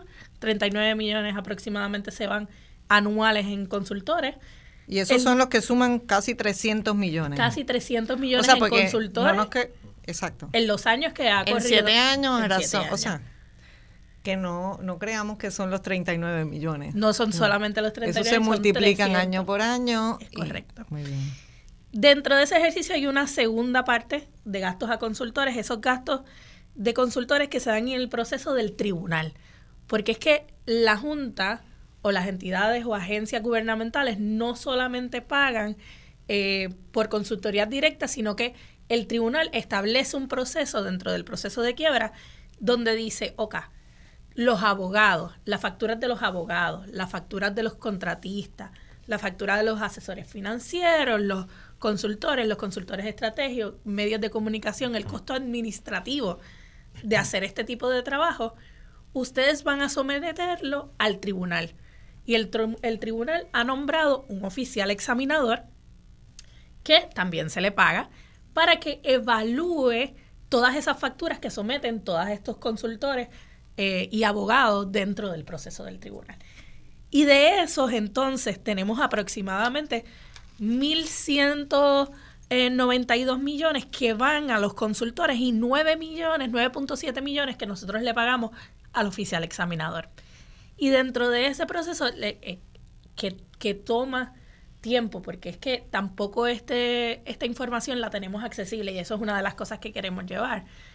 Eh, para tú entrar a todo este proceso, se publican eh, todas las mociones y de las facturas que se tienen en el tribunal, pero el ejercicio se tiene que hacer un ejercicio muy, muy manual, por decirlo de alguna manera, entrar a cada una de estas facturas que emite o órdenes de pago que, a mí, que emite el oficial examinador, para nosotros entonces tener una idea más clara de qué es lo que está ocurriendo dentro de ese ejercicio. Y el oficial examinador en sus informes ha sido bien interesante en el proceso en decir, mira, nosotros tuvimos un proceso de acondicionamiento donde le tuvimos que negociar con estos eh, consultores que estaban facturando eh, por trabajo que se está haciendo, que nosotros entendíamos que estaba por encima de lo que se debía facturar y entonces han logrado hacer una negociación para bajar los costos un poco de consultoría dentro de ese proceso, pero que no quita eh, que de todos modos... O sea, el costo, vamos a ver, porque estamos hablando todo, yo lo miro en, número. Yo sé que hay gente que va a decir, bueno, estamos hablando de 1.200 millones, como si fuera nada, eh, pero nos economizamos. Eh, porque teníamos una deuda de 72 mil millones, que nos, nos hemos economizado muchísimo más, ¿verdad? Eso yo quiero entrar a aclarar luego. Exacto. yo voy a sacar esa, yo voy a sacar eso de la ecuación en lo que conversamos de eh, el oficial examinador nos cuesta 9 millones de dólares, o nos ha costado 9 millones, eh, pero de lo que yo veo de la tabla que tú compartiste con nosotros, al tribunal los consultores habían pedido el desembolso de 1.220 millones y se ha desembolsado 1.200 millones, o sea que nos hemos economizado casi 20 millones, 19, 20 millones. Así que por lo menos eh, se ha pagado. Eh, si queremos bueno, Entonces es una, tú sabes, es un... Pero el tema es que todo eso está saliendo del bolsillo, del, del bolsillo de los puertorriqueños. Todo eso está saliendo de lo que nosotros y que no ha terminado. haber estado invirtiendo en servicios esenciales, en mejor cultura de, de, gobierno, de administración pública. Claro, y va a venir una, hay una, una crítica a, si hay otra manera de hacer esto. Yo creo que eso también hay que plantearlo y ser muy, muy justos en el proceso. Eh, el, el haber, el, el, y hablábamos del problema cuando hablamos de eh, reducir la nómina y esa transferencia de conocimiento del gobierno de Puerto Rico, tenemos un vacío que, no, que obliga en muchas ocasiones a tener que usar estos consultores para cubrir esas deficiencias que nosotros tenemos. Eso, eso es una realidad, pero no quita, eh, por la otra parte, que no se ha intentado, porque no necesariamente estos consultores responden a, y, lo hemos visto cuando tenemos las leyes que se aprueban por parte de las legislaturas o del gobierno por, la, por el organismo eh, local, que respondan necesariamente a cuáles son las prioridades de nosotros como país. A mí me gustaría oír qué piensa Daniel sobre eh, este tema de si nos economizamos o no economizamos, pero también en algún momento quisiera que habláramos del tema de conflicto de interés, porque se ha levantado eh, ese tema constantemente porque estos consultores pues no solamente nos rinden servicio al gobierno de Puerto Rico, a, a, esos, a esas tarifas, sino que también rinden servicio a personas privadas u otras corporaciones. Hay otros intereses que están envueltos en eso y, y ese cuestionamiento se ha presentado al, eh, inclusive al Congreso de los Estados Unidos y hay una ley que a esos efectos está tratando de, de lidiar con eso, pero yo creo que esa ley también fue too little too late, ¿verdad? De que, porque ya se había consumado la mayor parte de la reestructuración bajo el andamiaje de posibilidad de conflicto de interés de, estos consultores. Pero tú querías mencionar algo. Sí, brevemente, y lo he escuchado en, más de una ocasión, y yo creo que hay que eh, ¿verdad? Por lo menos atender ese, ese razonamiento. Cuando hablamos, eh, y en, muchos muchas instancias uno lo escucha, bueno, me ha costado, sabemos que es un proceso costoso, un proceso complejo, y eso no lo, eh, ¿verdad? No, no, no, lo ocultamos, eh, donde entran distintas partes a, negociar una deuda y donde hay servicios muy onerosos, como el de expertos, bufetes de abogados, etcétera. Entonces, mucha gente dice, bueno, me costaste 1.500 millones, me vas a costar a lo mejor 2.000 millones, pero si me ahorraste 45.000 millones, pues para mí ya es negocio, ¿verdad? Y aquí, e, esto es un argumento de filosofía 101, de una falacia lógica terrible, porque es, yo te ahorré, te ahorré 45.000 millones de algo que tú no podías pagar. O sea, es decir, a ver si entendemos bien, yo, yo pienso que me corresponde a mí, ¿verdad?, eh, eh, eh, transmitir esto no, no te puedes ahorrar nada de algo que tú no tengas para pagar. O sea, es decir, eh, la situación de quiebra se produce por una insostenibilidad, un reconocimiento no solamente por parte de unos expertos, sino del Congreso. Y, ¿verdad? En, primera instancia fue del gobierno, del gobernador en Puerto Rico, recuerdo perfectamente en 2015, el exgobernador García Padilla, de que no se puede pagar la deuda. Con lo cual es un razonamiento circular el decir que te ahorras dinero de algo que no podías efectivamente pagar. Donde hay que entrar es en lo que profundizamos en el estudio y es en que tú propusiste un recorte basados en unas reformas estructurales que van a traer unos ahorros y esos ahorros te van a permitir pagar la deuda tal y como la recortaste. La pregunta que nos hacemos ahora es, uno, si esos ahorros están produciendo o no, y si se están, si no se están produciendo, si se están retrasando, cuáles son los motivos y que la Junta transparente si los motivos del retraso y de que no se están haciendo, eh, no se están materializando esos ahorros, tienen que ver porque alguien no está implementando o porque alguien no está haciendo lo que la Junta dice que tiene que hacer, o porque, como ha demostrado, por ejemplo, el más reciente caso de Grecia, simplemente mis argumentaciones se basan en unas teorías económicas que han demostrado ser fallidas para algunas economías y que yo estoy, aún viendo eso, tratando de implementar en Puerto Rico porque tengo una visión de lo que deben ser esas reformas. Y eso es lo que no estamos viendo. No es una cuestión, si sale caro o barato, tiene que ver con si el recorte que propusiste lo puedes pagar o no en base a las reformas que quieres implementar y no a el hipotético ahorro de unos pagos que provocó la quiebra que todos sabemos que simplemente es que Puerto Rico no tenía el dinero para pagarlo. O sea, yo creo que eso es importante dejarlo claro. No, gracias Dani, porque yo creo que hay muchas personas que tienen que tienen dudas, eh, distintas dudas y distintos argumentos y a veces es hasta difícil para las personas poder presentar argumentos eh, ante la, la fuerza con que hay otros que presentan otros lados, no contrario. Y, y yo creo que ese es precisamente lo que nosotros queremos utilizar el espacio de la mañana de hoy para hacerlo y que esta sea una conversación no solamente con nosotros, sino también con ese público. Y sé que, que hay personas que están interesadas en hacer preguntas y que estaremos tomando preguntas cuando eh, en la próxima, en, en la última parte del, del, programa, ¿no? En la última media hora del programa, con gusto estaremos atendiendo las preguntas de las personas que quieran comunicarse acá eh, con la estación para hacer, hacer preguntas y nosotros en la medida que podamos tratar de, contestar las mismas, por lo menos con la franqueza que, que nosotros entendemos que, que se tiene que contestar este tema. Y es precisamente eso lo que nos llevó a nosotros a, a, solicitar a la Junta de Supervisión Fiscal que nosotros teníamos interés en, en ver la información que habían producido estos consultores, la información que informa los datos, la, las proyecciones, los las proyecciones macroeconómicas, ¿no? Eh, los modelos base que utilizaron, la, las tablas que utilizaron, las proyecciones demográficas que utilizaron.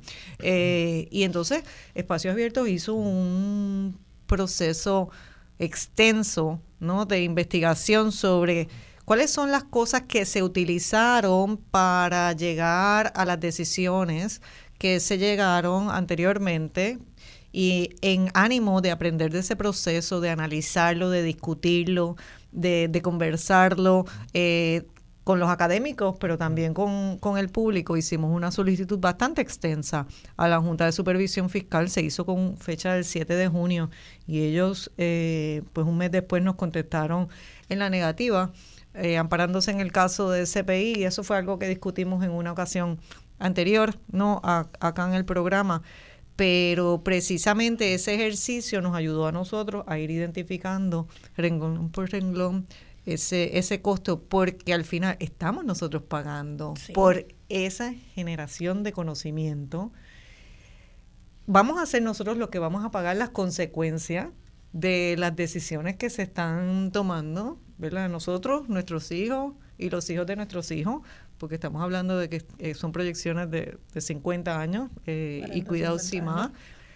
Y ya la propia Junta en el último informe de fiscal el plan certificado dijo que hay una proyección de déficit eh, tan cerca como el 2027, o sea que no es, esto no fue que, que pateamos la lata y lo van a ver tres generaciones más abajo, no, nosotros mismos vamos a empezar a ver eh, los, el resultado de, de esas proyecciones y nosotros solicitamos que queríamos verlas. Las clasificamos por consultor, las clasificamos también por, por, em, por materia y, y, lamentablemente no hemos tenido acceso a esa información. Sí. Y a veces yo pienso que, que debemos hablar también con, con una especificidad de, de quiénes son estos consultores. O sea, dentro del ejercicio de que nosotros estamos viendo y de las decisiones que se están tomando, ¿quién hace qué?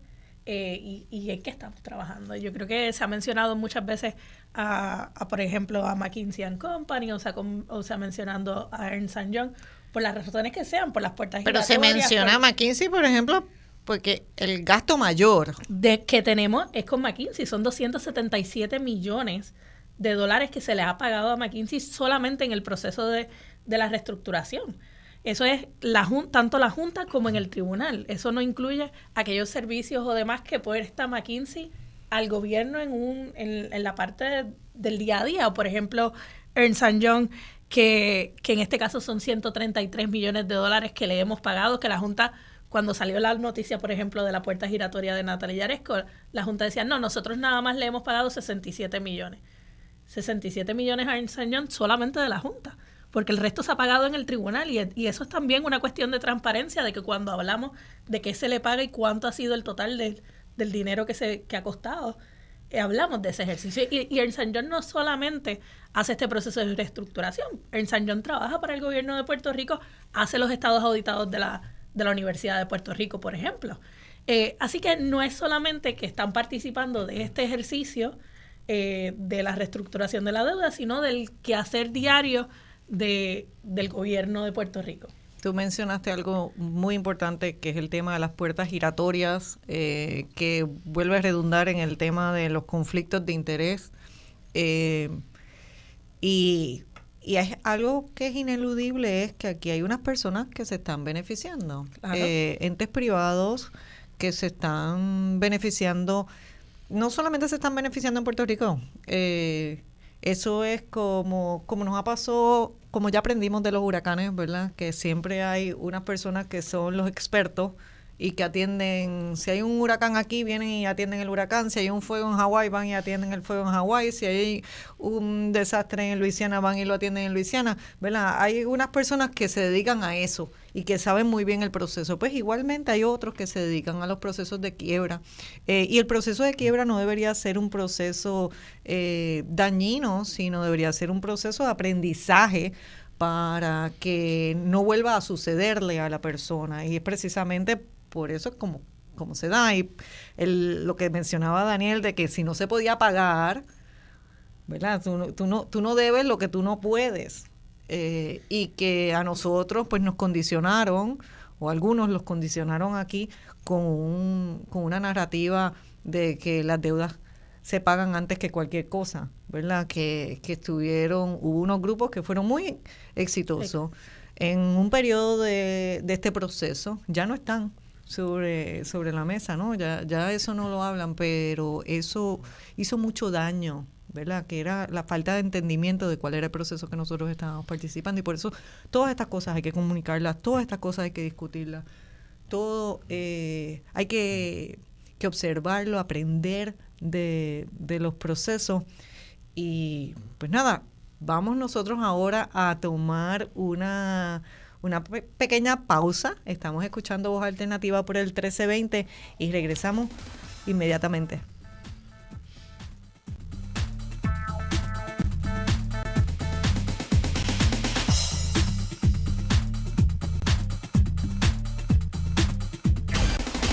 En solo minutos regresamos con Voz Alternativa por Radio Isla 1320.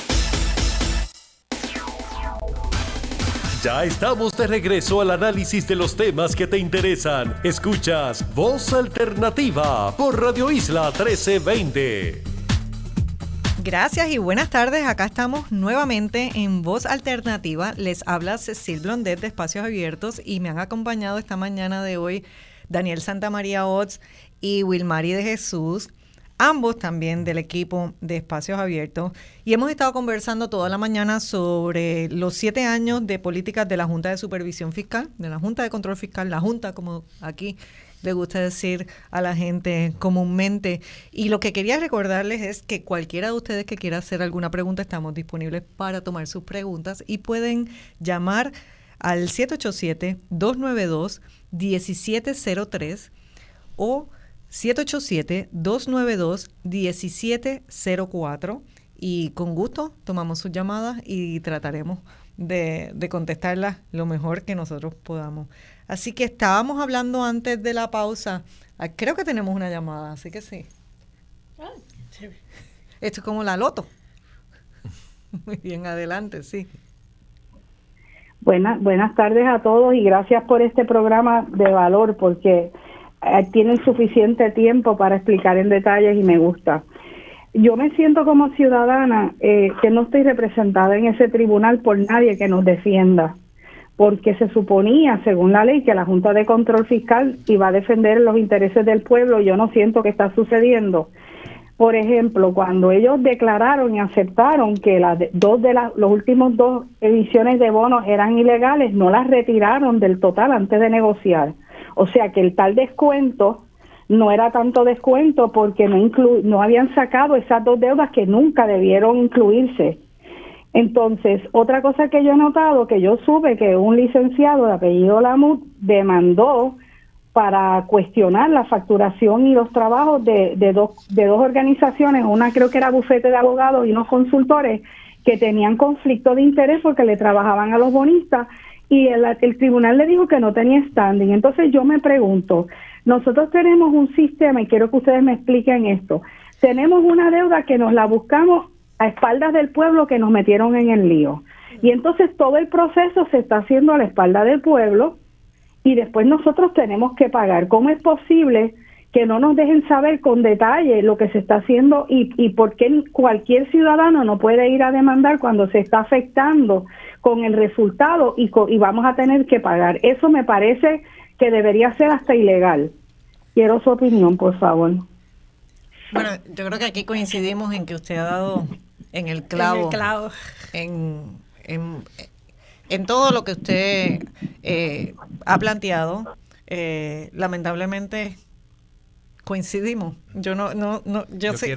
Dani está loco por decir. Yo quiero, bueno, primero agradecer la, llamada. Yo creo que eh, es importante, ¿verdad? Y, de nuestro lado, eh, ver cómo, cómo, el mensaje, por complejo que sea, eh, llega, llega y, y, la gente reacciona. A mí me han preguntado un montón, en muchas ocasiones, cuando hemos, uno puede hacer críticas circunscrito al marco legal actual y decir, esto es lo que yo puedo hacer con las leyes que hay, ¿verdad? Entonces, a uno a veces le critican cuando uno dice, no, pero es que las leyes que hay no son suficientes. Las leyes que hay de transparencia, donde una puertorriqueña o un puertorriqueño, todas las que, que residimos en la isla, pagamos 1.500 millones y se me niega el acceso a la información de los informes que yo pago de mi bolsillo.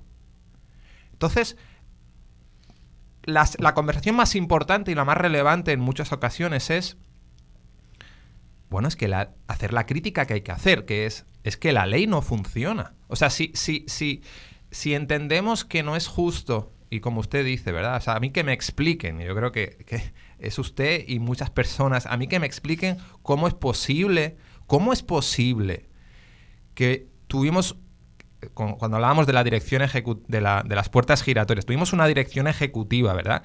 donde había tanto talento, tanta profesionalidad, que al final, porque la ley lo permite y porque su contrato dice que al cabo de seis meses tú puedes irte donde tú quieras, de tantas opciones, de lo bueno que tú eres y de tantas opciones que tienes en el mundo, te vas con la firma de, te vas a trabajar a la firma de consultoría a la que tú le has hecho el segundo pago en términos absolutos durante estos años.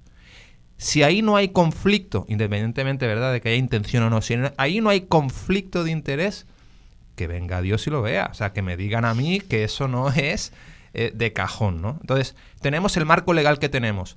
Y no debemos dedicar menos tiempo tanto a criticar lo que podemos hacer dentro del marco legal, porque cuando a mí en algunas, ¿verdad? Eh, eh, a veces que he estado en programas o ha habido debates, no, es que usted me está hablando de cambiar, pero es que nos tenemos que ceñir a la realidad, que es la ley que tenemos. Bueno, señor o señora, pues la ley que tenemos no me gusta y estamos aquí también para reflexionar sobre, eso, y poder cambiarla. Claro que sí. Sobre todo si pensamos que promesa ahora es el marco jurídico que existe, marco legal, jurídico que existe para atender cualquier insolvencia eh, de los territorios, ¿verdad? Y nosotros somos el más grande y el que mayor posibilidades tenemos de reincidir en esto porque la Junta misma nos está diciendo que próximamente vamos a, enfrentar un déficit y que eso puede eh, agravarse, ¿verdad? O sea, porque una vez empecemos por ese patrón, pues eh, podría ser cuestión de tiempo. Y uno no quiere ser alarmista. Yo creo que lo que lo más importante es de qué manera nosotros podemos ver esa ley promesa y comunicarle al Congreso dónde están las fallas. Yo creo que ellos ya identificaron una falla, vuelvo a insistir con el tema de los conflictos, que muy bien traído, porque hay que seguir machacando con ese tema. Eso no se va, el conflicto no se va porque ignoremos que existe el conflicto. Aquí ha habido graves conflictos de interés desde que nombraron a los a los miembros de, junta, ¿verdad? A los primeros miembros que nombraron, que eran personas que habían participado, ya en los procesos que nos llevaron a, la quiebra. Eh, creo que tenemos otra pregunta, pero Wilmary, si tú quieres hacer... Rapidito, y es, y es una cuestión de que tampoco debemos pensar esto en pasado de estos conflictos de intereses.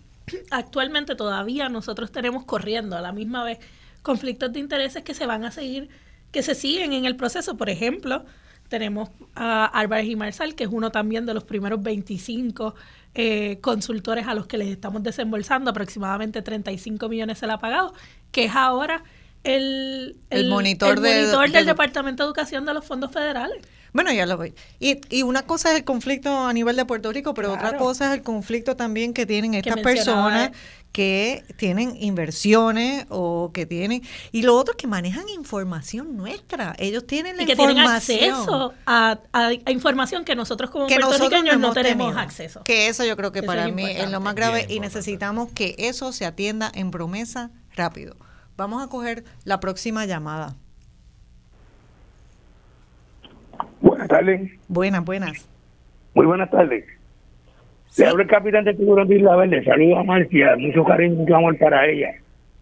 Este, esto es mientras sigamos permitiendo que el estreñido que tenemos sentado en Santa Catalina de la Fortaleza, junto a la comisionada residente y los demás legisladores PNP, con el embuste del paquete y la mentira, vamos a tener que seguir tragándonos toda esta vida de corrupción que nos están brindándonos esta gente, hasta que el pueblo no se levante y lo saquemos como el quincallero de Roselló vamos a tener que seguir bregando con esto. Yo les pido de favor que tanto la prensa como la radio, los programas de ustedes, sigan dándole duro, pero todos los días para descubrir a estos paqueteros embusteros y mentirosos que tenemos por este político, que son que, es la, bacteria que tenemos en, en, Puerto Rico, llevándose el dinero que nos toca a nosotros. Muchas gracias y buenas tardes.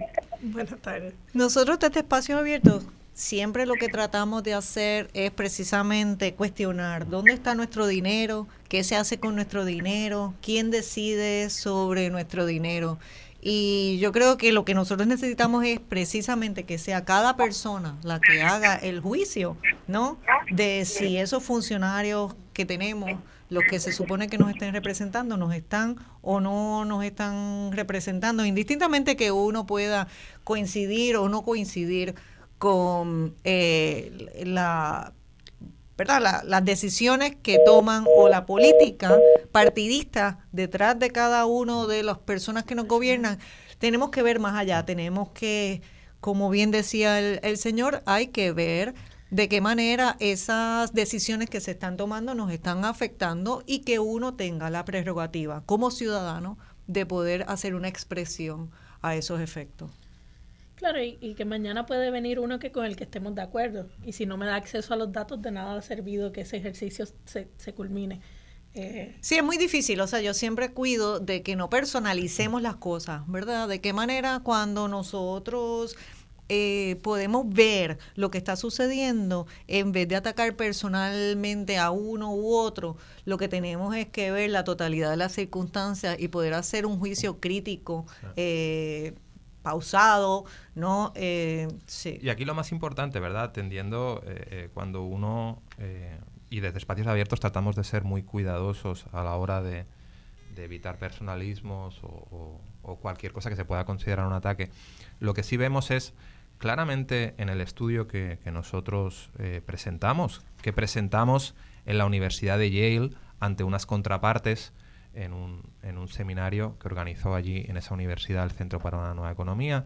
Nosotros presentamos eh, a profesores de allá eh, el, el, estudio y dijéramos que recibimos una retroalimentación. Y ahí pues todo el mundo eh, se quedó impresionado un poco de la falta de transparencia. recordemos que en la academia es muy habitual, ¿no? Donde tú tienes una hipótesis sobre una teoría, tienes una hipótesis y a través de tu investigación eh, la pones de manera transparente en conversación para ir avanzando, ¿no? Y a veces esas hipótesis se, te las desmontan a través de otra evidencia y uno aprende en ese proceso, pero en ningún caso y en ningún momento, desde en un ambiente saludable en la academia, la gente lo que hace es ocultarte información, te dice, no, yo opino esto, pero de lo que yo opino y me sustento, no te lo voy a dar para que veas exactamente a, qué me estoy refiriendo. Eso, ¿verdad? Parecería un absurdo. Eso es lo que ocurre en las decisiones que se están tomando, en, las decisiones que estamos eh, sufriendo en algunos casos. Algunos dirán que nos estamos beneficiando de ellas, pero quizá con, otra perspectiva eh, padeciendo, de las que está tomando la Junta de Consultores, que pagamos todas y todos, y cuyo acceso y amparo, ¿verdad? Sobre todo el amparo este de la confidencialidad, que en muchos, en muchos casos, en la mayoría de los casos no tiene ningún tipo de justificación, se amparan. O sea, y una cosa con la Junta, cuando hemos hecho peticiones de información, enseguida se han ido, ¿verdad?, a acogerse a esta decisión última del, del Tribunal Supremo para no darnos la información. No les cuesta absolutamente nada. Yo creo que es un acto saludable de buena administración el repartir unas hojas de cálculo que digan cuáles son los números que sustentan tus recaudos. O sea, no hay ningún motivo para que no, no, esa información no, no sea pública. Y eso hace pues que estemos en desventaja. Y cuando hablamos de que estemos, me refiero no a espacios abiertos, sino que el pueblo de Puerto Rico está en desventaja con las decisiones que van a estar afectando las próximas dos o tres generaciones que pagamos todas y todos y de las cuales no tenemos acceso. Sí, yo estaba leyendo aquí el, esa, la conclusión del informe que ustedes hicieron, que hablaba de que el reto mayor para Puerto Rico es encontrar la manera de escapar esta dinámica económica desestabilizadora que ha implicado un, un largo declive económico. O sea, llevamos dos décadas de... Y, ahí me gustaría entrar en los dos puntos principales del, del estudio, que yo creo que, ¿verdad? Eh, dije que entraría y, y a lo mejor he estado en algunos detalles, pero cuando nosotros presentamos esto eh, ahí en, ¿verdad? En, la Universidad de Yale y la Junta tiene tres, son tres los pilares de sus políticas. El primero es la reestructuración, que ya está hecha en un 90%, va a finalizar eh, durante este año y que, como comentaban, quedan la Autoridad de Energía Eléctrica y luego algo muy pequeño, muy, muy residual de fomento industrial, de lo que es conocido como PRITCO. Eh, el segundo es la consolidación fiscal, que ellos denominan consolidación fiscal, que es la austeridad, o sea, el disminuir el gasto y aumentar la base de ingresos a través de ciertas políticas. Y el tercero son las reformas estructurales, ¿verdad? Estas reformas eh, eh, que llevan proponiendo desde eh, que se entró en Puerto Rico, desde su primer plan fiscal en el 2017.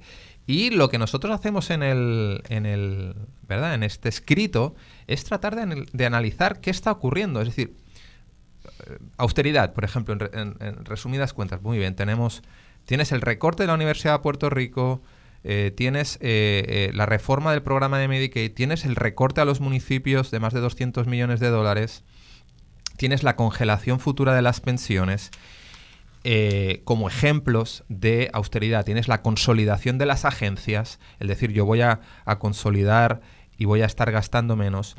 Y lo que nos dicen en el plan fiscal primero, y aquí es donde vemos, y de hecho me parece que el señor Skill en su conclusión, en la presentación de, de, este informe de junio hace una alusión indirecta a este informe nuestro, porque él habla de que algunos críticos, eh, dijéramos, eh, están sacando a la luz la no materialización de, sus ahorros y la explicación que, que, se da es que ellos lo que hacen es eh, hacer proyecciones con la información que tienen al momento. Y aquí quiero abrir un paréntesis si se hubiera hecho el cierre de la reestructuración en el 2016 con la información que se tenía entonces, que es que no venía huracán Irma ni María, que no venía la pandemia, que no venía ni, ¿Dónde nos encontraríamos hoy, hoy, en día? Para eso, muchos académicos lo que hacen es proyectar escenarios positivos y darle la misma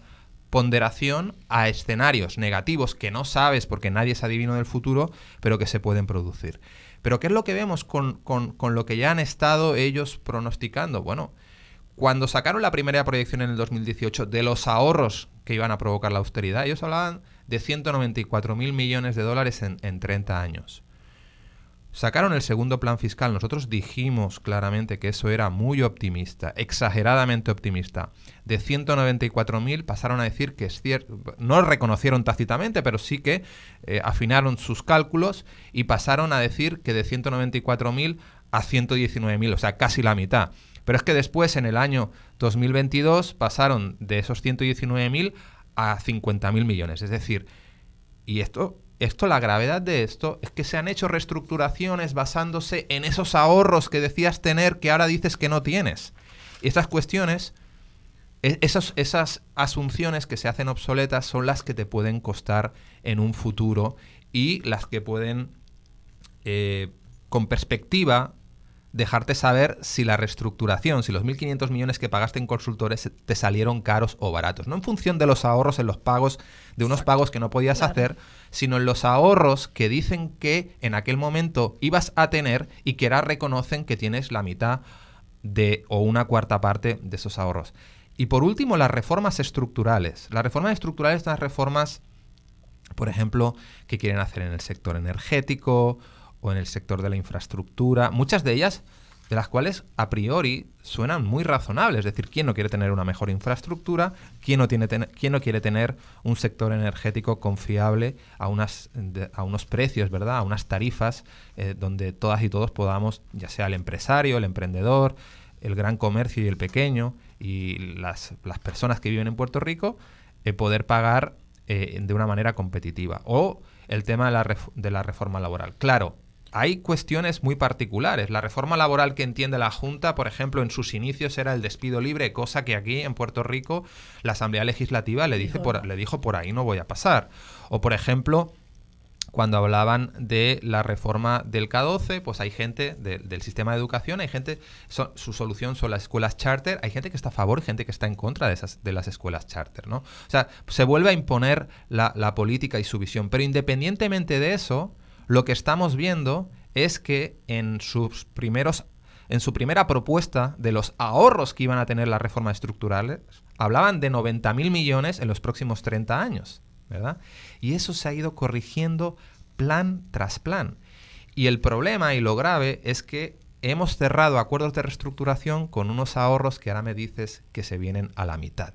Y ahí el argumento de la Junta es que el gobierno no está implementando las medidas en el ritmo y la intensidad en que ellos proponen, de las que ellos proponen. Y eso es una verdad hasta cierto punto, porque sí que es cierto que se han ido retrasando esas implementaciones y si no la implementas, entonces no podrías ver ese potencial ahorro del que tú me estás hablando. Pero sí se han ido, sí se han ido haciendo ciertas cosas como por ejemplo la reforma, aunque sea piloto en Hacienda y en OGP, de del Civil Reform, de la reforma del sector público. Y eso decías que tendría unos ahorros. Y la Junta debería ser transparente y ahora decir, de los ahorros que dije que iban a tener, se están produciendo, de lo implementado, que has implementado un 20, un 30%, se están produciendo estos con esta intensidad, porque es importante dar ese seguimiento para ver de lo que entendemos nunca se va a producir, se implemente o no, porque ya lo hemos visto en otras economías, ver y que la Junta monitoree si están teniendo o no el éxito o el fracaso, ¿verdad?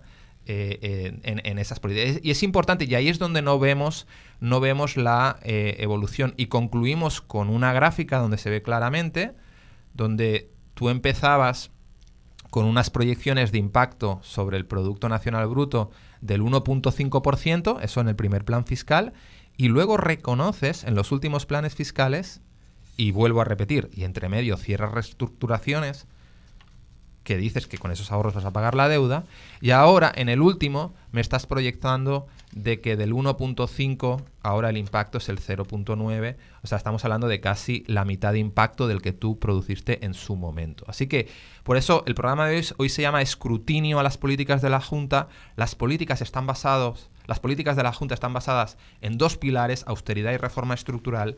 Esas proyectaban unos ahorros que no estamos viendo y eso es lo que destaca el estudio y lo que, y lo que traemos a la mesa para la Junta es creo que la sociedad de Puerto Rico se merece saber si no se están produciendo porque tu teoría es equivocada o si efectivamente no se están produciendo porque la implementación y el ritmo en el cual tú sugieres que no se están produciendo, pues se está dando de esa manera y es por eso. Pero hasta ahora lo que estamos es a ciegas. Y, yo creo que lo que es importante es eh, eh, que el pueblo de Puerto Rico, ¿verdad? Y que la Junta transparente eh, sus cálculos y que sea, ¿verdad?, responsable de las políticas que sugiere.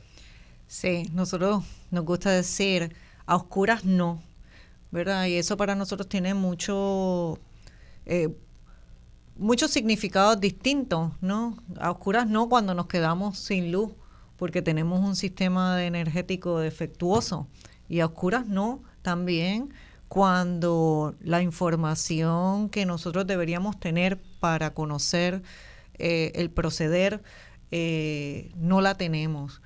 Y, y, aquí se ha dado muchas instancias en el gobierno de Puerto Rico. Lamentablemente lo que nosotros hemos estado viendo desde la creación de espacios abiertos hace casi 10 años es que existe y persiste una cultura de opacidad eh, y que la Junta de Supervisión Fiscal ha sido igualmente opaca que lo que ha sido el gobierno de Puerto Rico y que no estamos aprendiendo de la necesidad del uso de información y datos y que nosotros pagamos por esa información y pagamos porque se produjeran esos datos y tenemos derecho, tenemos un derecho constitucional de acceso a la información pública y seguiremos batallando porque esto no es una cosa de, de un día, sino para cambiar una cultura de opacidad por una cultura de transparencia se requiere no solamente entidades sin fines de lucro como la nuestra y como tantas otras, como eh, a, nivel de, los, de, la, de la prensa o a nivel sembrando sentido, de los distintos observatorios que hay desde la academia, muy bien. Eh, o sea, hay tanto ejercicio todavía que nosotros podemos hacer y gestar de creación de conocimiento, de compartir ese conocimiento, de ver ese, ese conocimiento, ese análisis, que es lo que hace que la misión de organizaciones como la nuestra sea una que todavía es vigente y posiblemente más importante aún. nosotros insistimos siempre con los temas de transparencia fiscal, ¿no? con el tema de presupuesto, porque es un área árida para la mayoría de los ciudadanos. Y nosotros nos sentimos que tiene que haber un ente que pueda hacer esa conexión, que conecte los puntos para el ciudadano de a pie.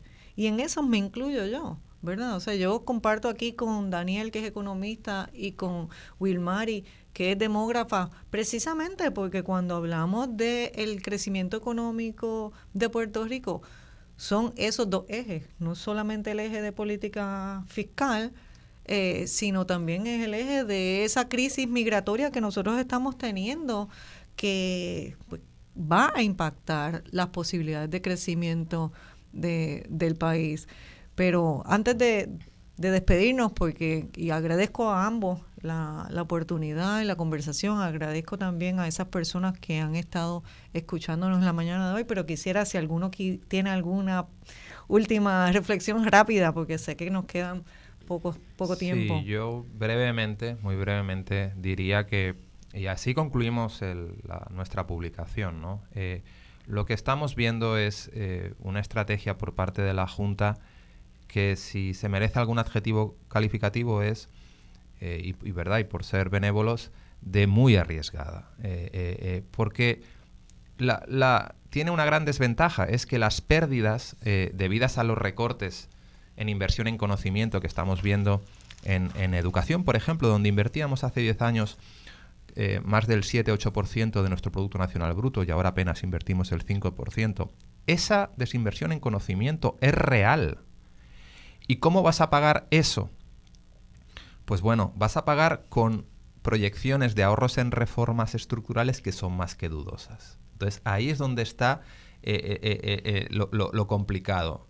claramente, en, el siglo XXI, retroceder en conocimiento no te va a insertar en la economía global y apostar a que desinviertes ahí y eso, por otro lado, vas a estar mm, trayendo crecimiento con reformas estructurales que no han funcionado en, en, otras economías, pues sin duda eh, estamos en una tesitura muy, muy, muy complicada que está siendo camuflada, y repito claramente camuflada, por la entrada de fondos federales, pero que en cinco o seis años eh, eh, vamos a estar, si, si, no hacemos algo, que creo que hay ventana de oportunidad para hacerlo, podemos hacerlo, debemos exigir que lo hagan, eh, pues vamos a vivir momentos eh, complicados si no tomamos medidas ahora. Sí, definitivamente. Eso yo creo que son los dos, los dos pilares que nosotros promovemos, esa parte de la transparencia fiscal, pero también la participación ciudadana. Y es en el punto de intersección entre los dos donde nosotros desde Espacios Abiertos partimos. Hasta luego. Muchas gracias por haber estado con nosotros eh, esta mañana en Voz Alternativa. Gracias a Marcia por habernos ofrecido este espacio y gracias a ustedes por haber sintonizado en la mañana de hoy. Hasta luego.